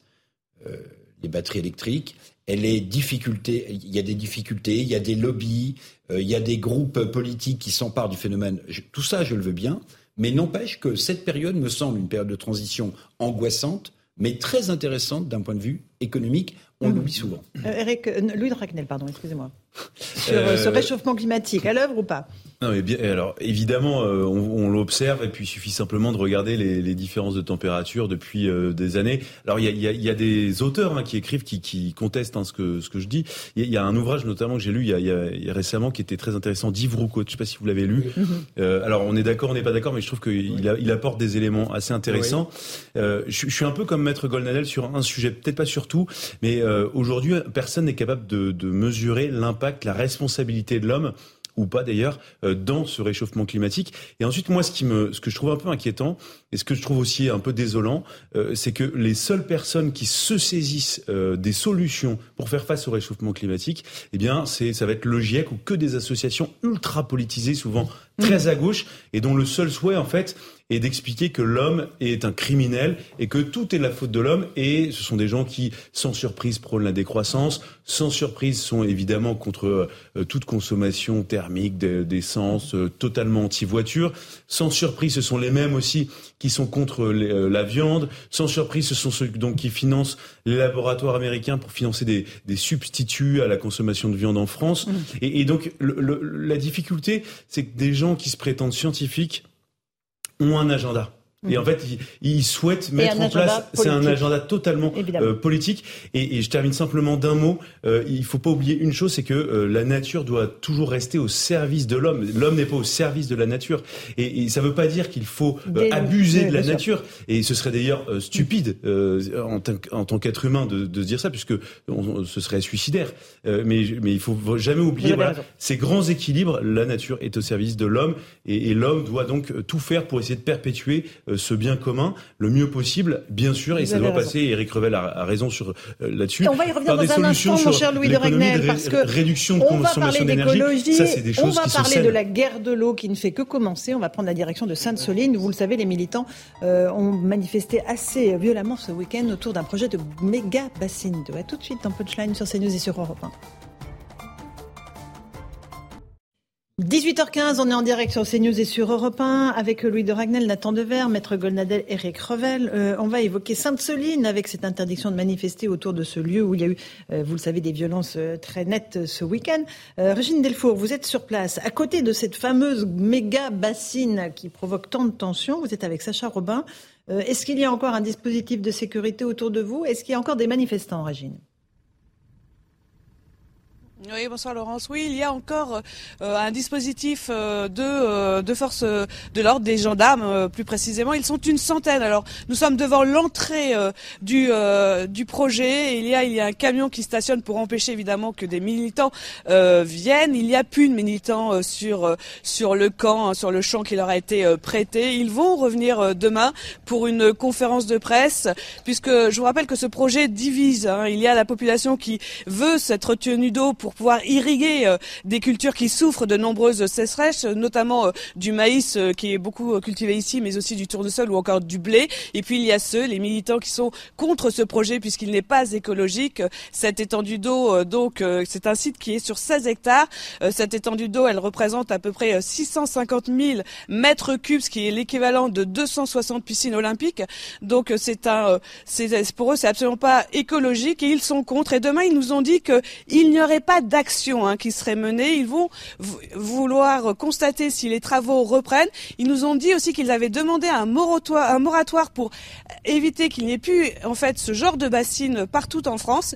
Et ils vont, ils nous ont prévenu qu'il y aurait une nouvelle action qui serait menée d'ici 15 jours. Merci beaucoup, Régine Delfour, sur place avec Sacha Robin. Louis Dragnel, des informations sur euh, à la fois le dispositif euh, euh, des forces de l'ordre et ce qui va se passer dans les prochains jours le, dispositif, c'est un dispositif énorme. Il faut, quand même se rendre compte, le week-end dernier, 1700 gendarmes 14 gendarmes de l'antenne GIGN de Tours, plus des hélicoptères dans le ciel. C'est considérable, c'est une grosse manœuvre qui met du temps à se déployer. À titre de comparaison, Notre-Dame-des-Landes, il y avait 2500 gendarmes pour l'évacuation d'un campement euh, qui euh, s'était installé depuis 5 ans. Donc 2500 Notre-Dame-des-Landes pour un campement très installé. Et là, on est à 1700. Donc le week-end dernier, il reste 1000 gendarmes en permanence sur place, à la fois pour des raisons politiques. Euh, Gérald Darmanin qui veut affirmer son autorité, montrer que voilà, on, ne fait plus n'importe quoi, et surtout empêcher le vrai sur le fond du sujet, c'est empêcher une ZAD de s'installer. Alors pour l'instant, pour l'instant, elle ne s'installe pas. Mhm, mhm. Ce qui réjouit le ministère de l'Intérieur, c'est que euh, l'endroit où se trouvent les, les quelques manifestants, il y en avait euh, simplement une vingtaine et six voitures à 15 mhm. heures cet après-midi. Donc l'endroit où les manifestants euh, se trouvent est dépourvu de toute alimentation en électricité et en eau, ce qui est quand même compliqué pour tenir un siège. surtout à l'approche de l'hiver. Enfin, je vous laisse imaginer comment, comment ça peut se passer. Euh, deuxième sujet, euh, c'est l'image de la pelleteuse qui va commencer le, à faire son premier coup de pelleteuse, de premier coup de pelle. Eh bien, euh, moi, je, enfin, d'après ce qu'on m'a dit, ça ne devrait pas intervenir avant euh, quelques jours. Je ne sais pas quand. Histoire de temporiser un peu voilà, et dans les une volonté d'apaisement mhm. et surtout d'essayer de, de, faire en sorte aussi que nous, journalistes, y accordions mm. peut-être un petit peu moins d'intérêt. D'accord, on y accorde beaucoup d'intérêt, mais parce que c'est vrai que c'est intéressant. parce que c'est intéressant. On va écouter un militant euh, qui est vent debout contre ces méga-bassines. Alors, ce n'est pas du tout la caricature de l'activiste écologiste de 20 ans échevelé. C'est un monsieur euh, d'un âge mûr. Écoutez-le, écoutez ses Échevelé. Si les travaux reprennent, on a demandé à ce que dans les 15 jours, on soit reçu pour qu'enfin on puisse parler tous ensemble d'un vrai projet de territoire et non pas de cette saloperie qui nous ont sorti. Et après, si ce n'est pas le cas, eh bien, on lancera un, nouveau, un nouvel ordre de rassemblement sur l'ensemble du pays. Ces comparutions immédiates sont la démonstration, là aussi, d'une d'un essai d'intimidation. Hein. Euh, bon, on a évidemment des avocats, on est organisé, on va sans doute pas se laisser faire. Voilà, les comparutions immédiates, Maître Gonadel, c'est parce qu'il y a un certain nombre de militants qui ont été euh, arrêtés et traduits devant la justice. Laurence Ferrari, vous m'avez, vous, aviez présenté euh, ce, cette personne comme euh, comme le contraire d'un militant, d'un militant échevelé, avez-vous échevelé. dit Mais enfin, malgré tout, il soutient, il soutient en vérité l'usage de la violence. Et il, il, il, est contre le fait que la justice puisse réprimer valablement les, les violents. Le, problème de fond, moi, écoutez, j'y connais pas grand-chose. Je sais simplement qu'il y a eu une longue concertation et qu'il y a des gens et des agriculteurs qui souhaitent ça. Mais, mais euh, je, suis incapable d'arbitrer. Mais par contre, euh, euh, dis-moi comment tu procèdes, je te dirai comment tu es. La vérité, c'est que la réalité, c'est que vous avez eu toute une bande de black blocs, toute mhm. une bande de voyous qui ont investi le territoire et ont blessé 61 gendarmes. Tout le reste n'est que bruit. C'est, la manière dont il procède, qui n'a rien à voir avec la loi, ni même avec la démocratie, qui, devrait, qui devrait poser question, y compris à, la personne que vous venez de présenter. Tout le reste, euh, ça n'est qu'un débat. Mais euh, lorsque Louis Dragnel disait que le, ministre de l'Intérieur se réjouissait de ce que ça ne serait pas une ZAD, je vous rappellerai quand même que c'est le président de la République de ce ministre de l'Intérieur qui a d'une certaine manière donné raison aux zadistes contre le référendum qui avait été organisé et qui donc, d'une certaine manière, encourage la violence d'aujourd'hui. La violence pas dire que ce soit Emmanuel Macron qui encourage. Non, parce qu'il a aussi ah bah non, mais, pardon, il a non, mais quand vous, il y a plus de ZAD à Notre-Dame-des-Landes. Laurence Ferrari, quand vous montrez à des militants que si ils, ils utilisent la violence, eh bien, ils arrivent à leur fin, j'y vois une manière d'encouragement. Alors, Eric Revel, pas d'accord euh, bah, non, mais je vais prolonger un peu. Pardonnez-moi. Dans quel pays vit-on? Dans quel pays vit-on? Bon, euh, qu'on ait un débat euh, éclairant euh, avec toutes les parties prenantes sur l'agriculture intensive. Encore une fois, c'est un vrai sujet. Bon, mais consultation, Maître Golnadel, il a été avec le dos de la cuillère, ça a été pire que ça. Il y a eu des semaines, des mois de discussion. Il y a des élus qui ont décidé de, l'implantation de cette bassine. Il y a des agriculteurs, il y a une décision qui a été prise. Il y a un référé qui a été rejeté, je le rappelle, vendredi euh, dernier par le tribunal administratif de Poitiers. Donc, si ces gens, euh, par leur seule force, leur seule violence, veulent imposer au restant de la population mhm. qui a opté pour cette bassine euh, dans les Deux-Sèvres, je vous repose la question, dans quel pays vit-on? Parce que dans ces cas-là, plus toutes les décisions sont contestables. Toutes les décisions, y compris, jusque c'est y compris. tout est contesté mais, attendez. Il n'y a, plus, a plus un projet, Eric Revel. Ce qui est dingue, dans ce, non mais objectivement, c'est que euh, d'ailleurs quand on écoute les arguments, les gens disent euh, on a fait des recours, donc le projet n'est pas légal. Mais non, ils, ne disent pas qu'ils ont perdu les recours. Aujourd'hui, ils essayent d'introduire, mais partout où vous allez, vous, il y a des mm. militants qui essaient d'introduire le fait que comme un projet est contesté, il n'a pas le droit de se faire, même si la décision a été validée par la justice administrative. Tout est contesté. Les routes sont contestées. Les, les musées. le ministère de l'Intérieur a répertorié une centaine de, de, possibles ZAD, avec des, des contournements de bretelles d'autoroute, des constructions de centres de loisirs. Ça ne veut pas dire que je, je soutiens tous ces projets-là. Je dis simplement que euh, c'est des choses qui, par le passé, mm. une fois que la décision était prise, la décision de justice administrative était ordonnée, euh, eh bien, euh, les projets n'étaient par le passé plus contestés. Ça ne veut pas dire que euh, tout, tout est forcément génial. Hein. Euh, moi, Notre-Dame-des-Landes, j'étais favorable à l'évacuation, mais j'étais pas favorable à la construction de l'aéroport. Les, les, les, enfin, il y a quand même une inspiration aussi profonde. On voit bien euh, dans la dans la société sur les questions des éoliennes, par exemple. Il y a énormément de projets. Il y a un référendum hein, sur le sur le l'aérodrome. Indépendamment, indépendamment de la position de Je suis entièrement d'accord avec vous. Il y a eu un référendum. Non mais je suis d'accord avec vous. Et dès lors que la décision avait été prise, moi je la soutenais et je soutenais aussi par conséquent l'évacuation Intervenez, vous, le philosophe au milieu Ça m'intéresse beaucoup. Mettez un peu de sagesse au milieu de cette... Ou de bêtises. De culture. je vais mettre de la bêtise, je vais faire l'inverse. Mais ça m'intéresse ce que vous dites sur la contestation. Parce qu'en effet, euh, Sainte-Soline s'inscrit dans un changement de long terme qu'on observe depuis des années, même des décennies, c'est le, le, fait, la disparition, disons, de, la manifestation calme, sereine, non violente, etc., au profit de manifestations de plus en plus violentes. Un exemple, vous parliez tout à l'heure des Black Blocs, c'est qu'en effet, on observe dans la, manifestation de, de, boulevard, si vous voulez, dans les grandes villes, vous avez de plus en plus des cortèges de tête qui ont pris le pas, euh, notamment contre les syndicats et qui euh, vraiment rythment euh, la manifestation. Alors moi, c'est un phénomène qui m'intéresse. Et on l'observe en France, on l'observe en Europe. Quelles sont les causes de ça? Comment se fait-il que la manifestation entre guillemets old school, à l'ancienne, euh, celle euh, des merguez, celle des slogans, celle des cartons, euh, ait été un peu remplacée par des manifestations de plus en plus violentes? Et des familles en poussettes, avec les poussettes, voilà. Voilà, C'est terminé, hein. Exactement. Les gens n'osent plus venir manifester comme ça. Oui, il y a une peur de manifester en, France. Alors, je, il y aurait deux causes face à cela. Il y aurait une, cause qui est purement conjoncturelle, de dire que euh, c'est vrai qu'il y a des, mouvements un peu euh, euh, clandestins qui se sont organisés, structurés pour pouvoir organiser cette violence. C'est vrai, mais à mon avis, c'est pas la, la, cause profonde. La cause profonde, peut-être, c'est qu'il n'y a pas assez de concertation politique des citoyens. C'est qu'il n'y a pas assez, c'est qu'il y a une politique qui est très verticale en France.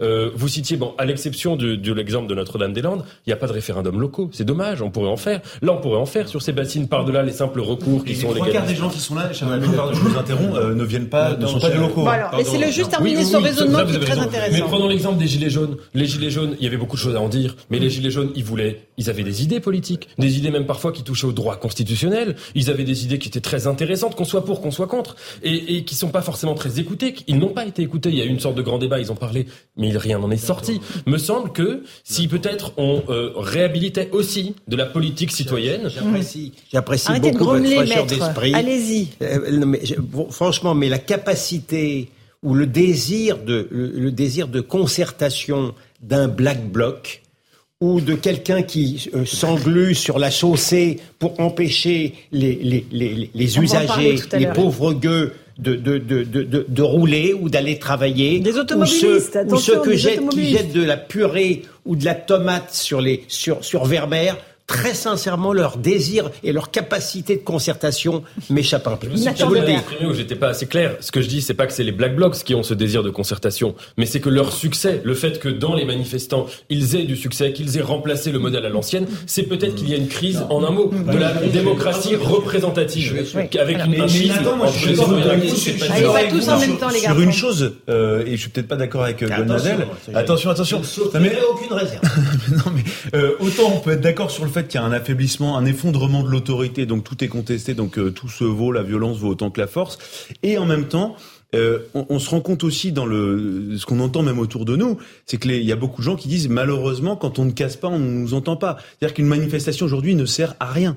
Et ça, et ça doit nous faire un peu réfléchir. Alors oui, moi je suis le premier à considérer que dès lors a un, président de la République, quel qu'il soit, qui est élu, et donc il a été élu pour euh, appliquer un Mhm. programme, eh ben on, on va pas lui reprocher d'appliquer son programme puisque la majorité a décidé de ça. Mais on se rend quand même bien compte euh, que avant il y avait des soupapes intermédiaires qui n'existent plus. Avant vous aviez et j'en reviens toujours moi à mes vieilles marottes et, et, et- je suis pas d'accord avec vous sur la démocratie représentative parce que moi je, je suis pas du tout favorable à ce à ce modèle-là. Mais avant il y avait euh, le député maire qui pouvait encaisser une charge, qui pouvait négocier des subventions avec la réserve On parlementaire. parlait du cumul des mandats. Eh bien, bien sûr, mais, mais je sujet, crois, mais bon. je crois qu'on mesure pas. Alors, ça, vous allez exploser de rire, Ah, mais, mais, mais euh, je suis très avancer. sincère dans ce que je dis. Je crois profondément que la fin du cumul des mandats a, a causé des dommages considérables euh, dans la société. Et vous pas avez les Black Blocs, mon et- cher et- Louis, allons, mais, allons. Mais, pas, mais je parle pas des Black Blocs là. Ah, Moi, je parle globalement. Je suis pas en train de défendre. Et Laurence, vous allez pas me faire le procès d'être l'avocat, le défenseur des Black Blocs.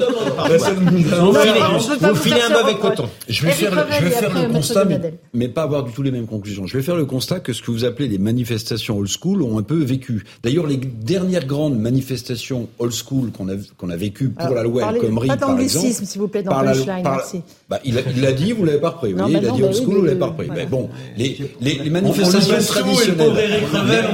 les manifestations traditionnelles.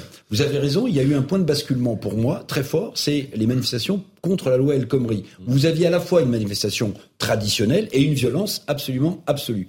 Moi, je vais vous donner mes raisons, les raisons que je mets en avant pour expliquer ce changement de, de paradigme euh, social euh, et de manifestation. C'est un, l'effondrement de la parole politique, l'effondrement de la parole politique. Deux, l'effondrement de l'incarnation de l'autorité. En fait, quand vous avez des corps constitués, des syndicats, puissants ou pas puissants, qui eux-mêmes sont des interlocuteurs, alors vous avez le trait d'union entre ceux qui veulent une vie meilleure ou changer de modèle et ceux qui vont prendre les décisions. Or, aujourd'hui, pour des raisons qu'on connaît tous, l'effondrement de la parole politique, l'effondrement du politique a changé la vie des gens, plus l'effondrement de l'autorité et de l'incarnation, pardonnez-moi, au plus haut niveau de responsabilité politique, nous Ah, amène à ce On va y revenir dans un instant parce que c'est extrêmement important ce que vous dites, Eric Revel. Mais là, il est 18h30, c'est l'heure de faire le rappel des titres de c'est l'actualité avec Mathieu Devez. Extrêmement. Vladimir Poutine veut des garanties réelles de Kiev concernant le respect de l'accord sur les exportations de céréales ukrainiennes. Lors d'un entretien téléphonique avec son homologue turc Erdogan, le, dirige- le dirigeant russe dit souhaiter que le corridor humanitaire ne soit pas utilisé à des fins militaires. 20 personnes interpellées après avoir attiré des policiers dans un guet-apens d'Halloween. Les faits se sont produits à Perreux-sur-Marne, c'est dans le Val-de-Marne, organisé via un groupe WhatsApp. Le guet-apens a réuni une trentaine de jeunes. Prévenus par les habitants du quartier, les forces de l'ordre ont pu rapidement prendre le contrôle de la situation. En football, Marseille a rendez-vous avec son destin européen ce soir au Vélodrome face à Tottenham. Les Marseillais doivent battre les Londoniens pour se qualifier en huitième de finale de la Ligue des Champions. Le match de l'année, comme l'a qualifié l'entraîneur marseillais Igor Tudor. Une rencontre à suivre à 21h sur Canal Plus Foot. Et à suivre également sur l'antenne d'Europe 1. Une petite pause. On se retrouve dans un instant dans Punchline sur CNews et sur Europe 1. On parlera des nouvelles actions des collectifs euh, activistes euh, écologistes, notamment dernière rénovation qui s'est installée hier sur le pont de Sèvres pour bloquer les automobiles. À tout de suite dans Punchline. 18h35, on se retrouve en direct sur CNews et sur Europe 1 pour Punchline. On va évoquer les actions du collectif Dernière Rénovation. Hier soir, ils ont bloqué un axe de forte affluence, à une heure de forte affluence, euh, sur le pont de Sèvres, dans les Hauts-de-Seine. Ça a écrasé évidemment de très nombreuses tensions avec les automobilistes. Récit de Thomas Chama. Leur méthode est radicale. S'introduire en pleine circulation sur des voies rapides. Hier soir, ils étaient 11 militants écologistes à bloquer l'une des routes les plus fréquentées pour sortir de la capitale. L'exaspération des automobilistes ne s'est pas fait attendre. L'un d'eux s'empare de la banderole tenue par les manifestants avant de la jeter par-dessus le pont, tandis qu'un échange tendu éclate entre un autre automobiliste et une militante. S'il vous plaît, je, je, je comprends, s'il vous plaît, je avant, que, vous avant, dérange. avant que les gens pètent un plomb, vous voyez ce que je veux dire Parce que ça, ça va mal tourner. Je- je- je- Honnêtement, ça va mal tourner. Moi, vous croyez que ça m'amuse à Mais nous- 65 ans d'être ici Je Mais restez chez vous alors, madame. Mais non, parce que... Restez chez vous. Vous savez pensez vraiment que vous allez faire quelque chose Ça va rien changer ce que vous faites. Bien sûr que ça changera rien. Pendant de longues minutes, les activistes luttent pour tenir leur position, tandis que certains automobilistes tentent de libérer les voies. Des militants prennent même des risques inconsidérés. roulez pas, roulez pas, il y en a un là à l'envers. Quand la police arrive enfin sur les lieux, Eh, il faut de l'aide là, il y, a- la police, on a le droit, c'est bon, on y va. Vas-y, vas-y. Écologie, je viens, et ça va deux minutes. leur présence ne décourage pas les militants, qui redoublent d'efforts pour maintenir le blocage des voies. Sous la colère des automobilistes, tu veux mourir Mets-le sous les roues, on va rigoler secondes. La tension monte d'un cran. On arrête, stop on fait quoi Les circulation, on peut pas On l'a déjà fait, monsieur L'action aura duré une quarantaine de minutes et se terminera par l'arrestation des 11 militants avec l'appui d'une brigade d'intervention dépêchée sur place. Certains manifestants ont été placés en garde à vue. Voilà pour ce qui s'est passé hier soir, euh, Pont de Sèvres, euh, Nathan Dever, le collectif Dernière Rénovation. Est-ce que c'est utile, au fond? Est-ce que ça fait progresser la cause de l'écologie, selon vous? On voit l'énervement des automobilistes. Ça peut donner à des, lieu à des violences, parce qu'il y a un moment où les gens vont plus supporter ce type d'action. Mais est-ce que ça fait progresser les, les causes de l'écologie? À votre avis? D'abord, euh, d'abord, franchement, c'est ridicule, premièrement. Euh, ridicule dans tous les sens du terme. Enfin, c'est, c'est, mais c'est ridicule aussi au sens où c'est pas, je veux dire, c'est pas spécialement dangereux. On a affaire à quelque chose de qui est non violent. Euh, il faut, moi, je le critique fondamentalement, mais il faut aussi, je pense, ne pas estimer, ne pas mettre ça sur le même plan que les violences qu'on a pu voir à Sainte-Soline. Premièrement, c'est ridicule. Deuxièmement, ça divise concrètement. Et évidemment, c'est fait pour agacer des gens, pour énerver. Ça divise alors que l'écologie devrait rassembler. Et troisièmement, à mon avis, c'est le plus important, c'est que la philosophie latente de ces gens, c'est quoi? C'est de se dire, on s'attaque aux automobilistes. Ça veut dire chaque automobiliste est responsable du réchauffement climatique quand il rentre du travail. Ça, c'est une double erreur. Premièrement, ça met la responsabilité du réchauffement sur les individus. Alors que évidemment le réchauffement c'est le fruit de euh, de, la, de la technologie depuis au moins la révolution industrielle et peut-être beaucoup plus. C'est donc quelque chose de structurel, d'impersonnel, d'anonyme. Ce n'est pas de votre faute ni de la mienne ni de la vôtre qu'il y a du réchauffement climatique. C'est de la faute entre guillemets de l'humanité. Et deuxièmement, ce n'est pas en culpabilisant des individus qu'on va changer des structures. Donc c'est une erreur totale et c'est le contraire qu'on devrait faire si on devait avoir une politique écologique. Mhm. Qui est d'accord avec euh, ce que vient de dire Nathan Dever Les écologies sont à l'ouest de Paris et à l'ouest de l'Europe.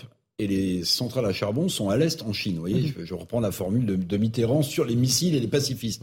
En réalité, mais regardez le ridicule de la situation. Est-ce que vous savez combien un bouchon de voiture qui Oui. attend que les militants se lèvent émet de CO2 par rapport à des voitures qui roulent? C'est considérable. Mhm. Bon, donc toutes les voitures qui sont en attente derrière ces types, qui n'attendent qu'une chose sans doute, c'est de passer pour des héros, d'être blessés, d'avoir une roue qui leur roule sur la main pour dire euh, regarde, je mérite une médaille. En fait, ces gens, même au-delà du fait euh, Nathan a raison qu'on culpabilise pas une personne qui prend sa voiture. C'est c'est un sujet collectif qu'il faut prendre de manière collective.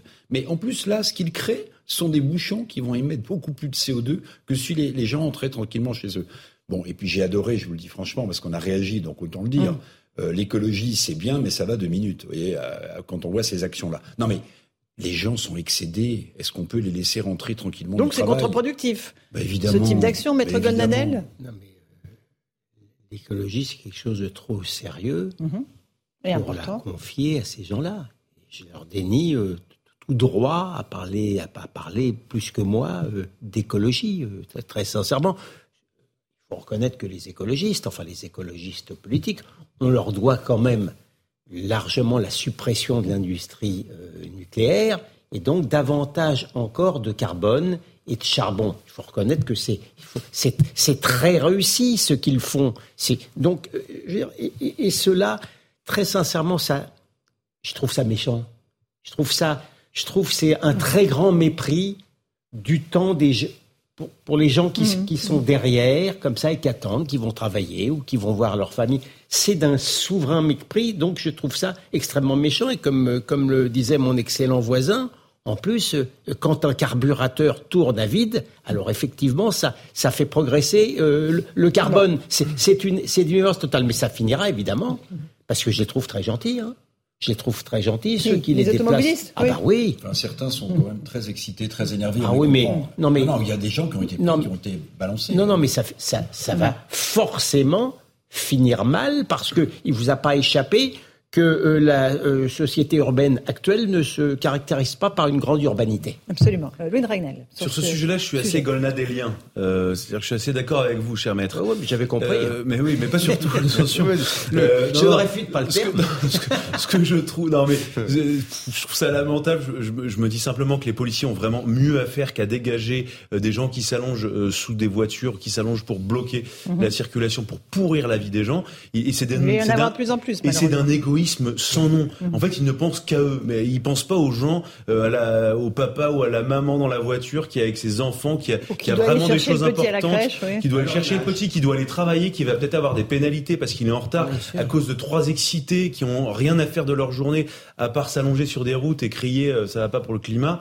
Je, je- je serais curieux de savoir ce que proposent ces gens-là. Et, et là où je vous rejoins particulièrement, c'est que souvent les mêmes qui sont en train de se rouler par terre là euh, euh, sont les premiers à être contre le nucléaire. Donc euh, il y a un moment donné, euh, on, a, on a envie de leur demander c'est quoi la solution. Et souvent, alors ils vous disent, ils vous disent, non mais c'est intéressant d'écouter souvent leurs solutions. Ils sont pour qu'il y ait une réduction du nombre d'êtres humains sur euh, sur la planète. Non, non, mais ils sont pour euh, que l'homme soit l'égal de l'animal, voire euh, soit inférieur de, à l'animal. Enfin, et, et donc c'est c'est c'est c'est une révolution euh, copernicienne. euh, Enfin, c'est c'est c'est c'est un autre monde qu'ils nous proposent et un monde qui est totalement inenvisageable. Pour la réduction des êtres humains, il ne me choquerait pas, il ne s'agit pas de les tuer, les êtres humains, il ne me choquerait pas qu'ils luttent contre la surpopulation. Sauf que ça ne les intéresse pas, cette lutte contre la surpopulation, parce que la surpopulation, ça concerne surtout l'Orient. Ce qu'ils veulent gêner, c'est l'Occident. L'Occident qui crée moins aujourd'hui de pollution que la Chine sûr. et l'Inde. Ah, c'est pas votre petit-fils euh, qui, en se brossant les dents tous les jours, fait couler un tout petit peu trop l'eau, euh, qui est responsable de la pollution de la planète? Je, je suis bien d'accord avec vous. Mais vous savez, il y a eu un très bon Eric rapport Revel là de, de l'OPEP qui est sorti, qui montre que L'OPEP, l'organisation des pays producteurs de pétrole, qui montre que la demande de pétrole va s'accroître jusqu'en 2035 au moins, donc énergie fossile polluante, le pétrole s'il en est, moins que le charbon. Pourquoi? Parce que développement de l'Inde, développement de la Chine et développement de l'Afrique. J'aimerais entendre nos amis d'extrême gauche s'ils sont contre le développement de l'Afrique, par exemple. Voyez? Or, c'est eux, l'Afrique, qui dans les- la décennie qui vient, d'après ce rapport, vont être les plus demandeurs et les plus acheteurs de pétrole Et, d'énergie. et d'énergie. Ce qu'on peut comprendre, la croissance mais, euh, nécessite de l'énergie. Mais vous voyez, c'est pour ça que je disais tout à l'heure en faisant un petit euh, gimmick, les, les, les écologistes sont à l'ouest et les centrales à charbon sont à l'est en Chine. Nathan Devers sur ce thème Et puis une, une pensée qui me vient en vous écoutant, c'est que si c'était uniquement ces militants-là qui ont euh, fait n'importe quoi pendant quelques minutes euh, euh, hier, bon, mais ça s'est fait aux portes de Paris. Et à Paris, on sait qu'il y a une politique de transport, en fait, qui est en adéquation avec la vision de ces militants. C'est-à-dire, en gros, la politique d'une suppression à long terme de la voiture ou d'une réduction ouais. totale de la voiture. Donc ces militants, ils, ils agissent dans l'esprit de la politique municipale qu'on observe à Paris.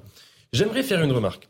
Cette euh, mairie de Paris est une mairie de gauche, disons, hein, euh, en tout cas, euh, qui se définit comme de gauche dans l'échiquier politique. Mais il y a un consensus là-dessus. voilà.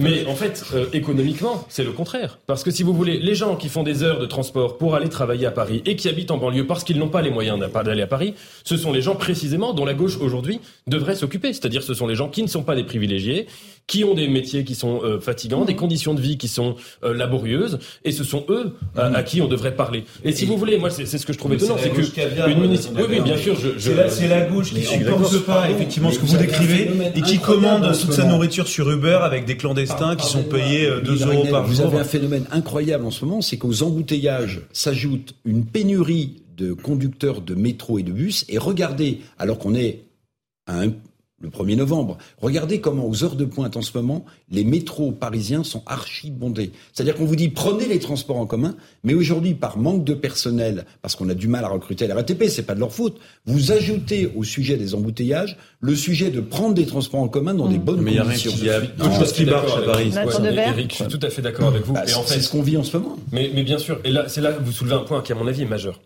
Oui, au nom de l'écologie, on va peut-être être amené à interdire des choses, des, des choses qui sont polluantes, des moyens de transport, etc. Mais c'est une question de méthode, encore une fois. L'écologie devrait commencer par penser la question de la substitution. Sur la question des transports en commun, ceux qui habitent en banlieue, qui prennent leur voiture tous les jours pour aller à Paris, c'est pas parce que ça les amuse, sinon ils feraient autrement. En plus, aujourd'hui, vu le prix que ça coûte, vu les embouteillages que ça leur demande, donc ils feraient autrement s'ils avaient des transports en commun de qualité. Donc s'ils font, c'est qu'ils n'ont pas de choix.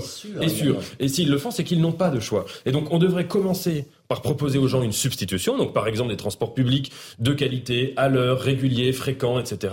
Et ensuite on interdira la voiture, par exemple. Mais si vous voulez faire les choses, Elle, elle est avec- interdite en 2035. Hein. oui, oui, mais Et il y a les Moteur zones- thermique seulement. et- Bah thermique, euh, c'est à essence. Enfin, c'est. Oui, oui, oui, non, mais la voiture ne sera pas interdite. Ah oui, non, pardon, la voiture thermique. Et puis il y a les zones, les ZFE, euh, je sais pas si vous voyez ce que Oui, c'est. bien sûr, mais vous voyez Maintenant, la- les, c'est-à-dire que les pauvres sont bannis des centres-villes. Oui, hein. Enfin, c'est- Cette question moi, de- du rythme et de la priorité que je trouve interdit- intéressante, que la, la première pulsion soit une pulsion répressive ou coercitive ou d'interdiction, et que après on pose la question de la substitution, et d'ailleurs après il n'y a pas de substitution. C'est ça le La question aussi qu'il faut se poser, c'est celle de, des mouvements politiques qui sont derrière ces activistes, évidemment, euh, qui sont à, à la gauche de l'échiquier, évidemment, Maître Golnadel. Euh, c'est euh, un, mouvement de désobéissance civique qui, est, Ah, qui vient d'où pour vous et qui sert qui? Ah bah, enfin, bon, non, mais l'extrême, l'extrême gauche se caractérise depuis longtemps par la violence et l'illégalité. Et ce goût, ce goût, voilà. Euh, euh, vous aurez remarqué que nombre de députés EELV et insoumis euh, pensaient que sous prétexte qu'ils étaient saints de, de l'écharpe de député, ils pouvaient justement s'octroyer... Alors, vous parlez de Sainte-Soline à nouveau, oui. Oui, oui, oui, oui. oui. Non, Des mais je- je- manifestations je, je pense, je, à ça, mais, mais les exemples fourmillent. Mais ils il, il- il- il se considèrent au-delà du droit, alors qu'au contraire, ils devraient être les premiers à donner l'exemple. Mais ça, c'est le propre de la contradiction de l'extrême gauche qui ne semble pas euh, dont il, euh, les concerner vraiment. hein. À qui bénéficient ces mouvements, euh, Louis de Ragnel? Euh, En fait- À la France Insoumise, aux écologistes Non, non, parce que la France insoumise, d'ailleurs, euh, chute un peu dans l'opinion publique. Les gens sont exaspérés. euh, euh, alors, il y a- c'est peut-être des associations un peu rapides, hein, mais le blocage des raffineries, euh, le blocage des dépôts de pétrole, euh, plus là, ces images terrifiantes, il y a des gens qui sont exaspérés. Et en même temps, le paradoxe... Le paradoxe, c'est que euh, ça renforce et ça durcit encore plus l'aile la plus radicale. Ça renforce ce qu'on appelle l'éco-anxiété, euh, notamment au sein de la jeunesse, avec une jeunesse qui est réellement tétanisée. Non, mais c'est quelque chose qui existe. Tétanisée parce qu'on la tétanise euh, par rapport à le- leur avenir. Des gens que c'est un peu ce que vous disiez tout à l'heure. Des gens qui se disent, qui veulent. Moi, je vois les, les échanges parfois autour de moi. hein. Des gens qui disent non mais t'es complètement fou de prendre la voiture. Dans trois ans, on va tous mourir. Enfin, qui, qui ont une vision totalement apocalyptique euh, de l'avenir. Donc très très inquiet.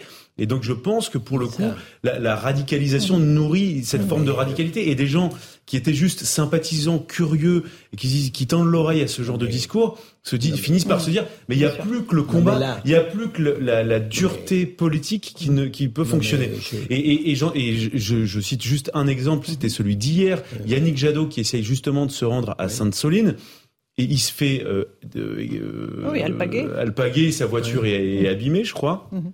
Pourquoi? Et on, et on voyait le, le- d'ailleurs le discours quand on, on interviewait euh, des militants Alors- écologistes, on leur pose la Ouais, question alors- mais pourquoi est-ce que vous faites ça à Bon. Jadot alors que c'est Alors, c'est je un leader écolo? Et en fait, ce qu'ils Bon. ne supportent Non, plus mais- maintenant, c'est la démocratie, c'est Non, le fait non, que non, Yannick il y a un Jadot autre- y a un soit un leader politique qui essaye, Non, mais- qu'on aime ou qu'on n'aime oui. pas, De mais qui faire essaye de de, de faire quelque chose et Si de je peux me composer permettre. avec le, Alors, le si je gouvernement. Ça fait réagir beaucoup Ah, notre avocat. Oui, oui, si je peux me permettre. Permettez-vous, cher À maître. ce stade du débat, et il est intéressant ce, dialogue entre Henri Jadot qui court finalement derrière Madame Rousseau qui se fait rabrouer par évidemment plus extrémistes que lui, c'est qu'il il parle à quelqu'un qui dit euh, euh, mademoiselle. Et Il elle lui dit, répond, mademoiselle, c'est pas mademoiselle, elle lui dit euh, excusez-moi, Ah oui, oui. euh, madame, mais c'est pas madame non plus. Donc on voit bien qu'on est dans l'intersectionnalité des, luttes, exactement ce qu'on voit également dans les gens qui jettent les, les, les- les gens qui jettent de, de, de, de l'huile sur les tableaux de Vermeer ou de ou de ou, ou de Van Gogh. collent la tête sur Ce les sont- tableaux. Voilà, on par- Libération fait un, fait un article extrêmement bienveillant sur cette personne dont il euh, qui, n'est- qui, qui- qui se considère comme trans, ni homme ni femme, et, et dont il parle en utilisant le, le, le, le terme IEL. Ce que je veux dire par là, c'est que Et qui se colle la tête sur un tableau, c'est ça? Oui, qui, qui, jette de quelque chose Ah, sur un jette quelque chose sur un tableau, Ce que je veux dire par là, c'est que cette écologie-là, c'est une nouvelle version Mhm. du wokisme qu'on voit dans le racialisme, qu'on voit dans l'idéologie du genre, et qui nous fait pour répondre à, votre observation, qui nous fait quand même largement vivre dans un hôpital psychiatrique. Moi, je trouve que l'exemple pris par et est très bon. Euh, L'altercation, entre guillemets, entre cette femme, cette jeune fille, cette madame, enfin, je sais pas trop, et Yannick Jadot, parce que je, je redis quelque chose que je pense fondamentalement, c'est que l'écologie politique a été dévorée par l'écologie radicale. Et Yannick Jadot, qui incarnait l'écologie politique, euh, même si à l'époque il était sur la ZAD de Notre-Dame-des-Landes, en fait, il a créé des enfants Euh, qui l'ont lui-même dévoré. En fait, l'écologie politique a été dévorée par l'écologie radicale. Bon, Hmm. euh, Nathan Devers. Derrière ces discours apocalyptiques, je pense qu'il y a aussi une autre dimension dont vous parliez tout à l'heure d'ailleurs, j'étais d'accord avec vous, c'est que l'écologie est une crise scientifique. C'est pas une crise politique, c'est pas une crise économique, c'est une crise scientifique. Et donc à partir de là, nous n'avons, en fait, notre parole est disqualifiée ou délégitimée d'avance, la nôtre, celle de n'importe quel citoyen. Et donc au nom de Car cela, nous ne sommes pas scientifiques. car nous ne sommes pas scientifiques et, et peut-être même pas forcément intéressés par le débat scientifique. C'est même euh, pas une, une question seulement de compétences. On a vécu pendant deux ans la crise sanitaire qui a été exactement en fait la même chose, si vous voulez, comme une image de ce que sera la crise écologique demain pendant des décennies, mais ramassée sur deux ans. Et on a vu que pendant deux ans, au nom des questions scientifiques, eh bien, on mettait entre, entre parenthèses ou en suspens toute vie politique. On a vu certains scientifiques, c'était très intéressant, qui disaient que la démocratie c'était un peu gênant pour guérir une épidémie. Parce que si on était c'est pas la démocratie. Alors, laissez-le la dictature scientifique, c'est pas la Allez-y, démocratie. C'est ça, On et on les a vus dire ça. Euh, euh, Barbara Stiegler les citait dans son livre, euh, qui disait euh, euh, la Chine c'est quand même plus pratique parce qu'au moins il n'y a pas de peuple qui vote, etc. Et on peut on peut être plus efficace. Et il me semble que ça va être ça le grand impensé de l'écologie. C'est assup- donc la majorité du peuple n'est pas scientifique. Est-ce que cela signifie qu'elle n'a rien à dire? Une Et donc crise. Vous voyez c'est ça le Non, problème. Donc on Je suis sait pas mieux d'accord pour avec- vous ce qui est je bon suis- pour vous. Je suis étonné euh, que le brillant philosophe que vous êtes, et je le dis euh, sans aucune ironie, euh, ne, non- ne comprenne pas que c'est en vérité une crise pseudo-scientifique. C'est une crise métaphysique. Ce sont des gens qui s'emparent, qui s'auréolent de, de- de connaissances scientifiques qu'ils n'ont pas pour justement être dans un discours millénariste ou apocalyptique. C'est beaucoup plus grave qu'une crise scientifique. Mais je suis d'accord avec, avec- je suis moi aussi gonadélien euh, sur ce point. Et, mais je pense que le, le, Ouais, le coronavirus était aussi une crise métaphysique. était aussi une crise métaphysique derrière, ce qui, qui renvoyait notre rapport à la mort, à la finitude, à la condition humaine, qu'il y avait des gens qui refusaient ça. De la même manière, il y a un aspect métaphysique derrière, avec un discours apocalyptique. Fondamentalement, d'ailleurs, c'est des zones qui sont très très très proches. Mais ce qui est intéressant dans ce que Devers euh, euh, tout à l'heure, enfin à l'instant là, c'est qu'en fait ce que vous expliquez, c'est que ces gens-là, ces militants euh, extrémistes, sont euh, des vrais opposants à la démocratie. Puisqu'ils souhaitent euh, le gouvernement d'experts, c'est pas simplement pour être régulé, dirigé par des gens qui savent, c'est simplement euh, pour éviter tout processus aussi démocratique et euh, voir leurs idées triompher politiquement et euh, de manière totalitaire les voir appliquées à tout le monde. Enfin, c'est une logique totalement totalitaire. Enfin, je, moi, ce Mais je comprends soutenu de- par la gauche. Mais Une soutenu, partie de la gauche. mais qui parfois l'ignore ou feint de l'ignorer. Mais, mais oui, oui, oui. Mais moi, oui, toute révolution se fait toujours du peuple, mais c'est jamais le peuple qui l'a fait. C'est toujours une poignée Bah, d'individus qui sait plus, soi-disant, que le peuple lui-même. C'est ça qui est. Le dernier mot pour Et les scientifiques font partie de cela. Oui, en fait, c'est la grande idée dite par Hegel, c'est que le peuple ne sait pas ce qui est bon pour lui. Mhm. Voilà. C'est ça qui est potentiellement latent derrière. À supposer que demain il y ait des référendums et que la majorité des populations disent qu'ils sont contre massivement Et les qui est une idéologie très de gauche, parce que conscientiser les masses, c'est présent dans le trotskisme ou le maoïsme. C'est-à-dire que le Mm. peuple ne sait pas ce qui est bon pour lui, on va s'en occuper. Mm. On va, on va, on va. Ah oui. Oui, il y a On toute va- une tradition à Oui. droite aussi qui estime, qui, qui a ce même mépris envers, envers le peuple. Ça, je pense que ça, ça dépasse même les clivages de la gauche et de la droite. On est dans un nouveau économique, euh, Oui, on est dans un nouveau clivage qui est Ouais, celui des liberticides. Et des pro-libertés. À mon avis, il y a de cela derrière. On a cité l'exemple de Notre-Dame-des-Landes, c'était cette même dialectique. Et moi, c'est ce qui m'inquiète, mais d'un point de vue où je suis soucieux, moi, de l'écologie. Mais je pense que si la démocratie ou le rapport à la démocratie est le sacrifié de la lutte euh, écologique, ça serait euh, évidemment plus que problématique. Merci beaucoup à tous les quatre d'avoir participé à Punchline sur CNews et sur Europe 1. Dans un instant, c'est Christine Kelly qui vous attend pour Face à l'info avec ses invités. Et sur Europe 1, c'est Europe Soir. Bonne soirée à vous sur nos deux antennes et à demain.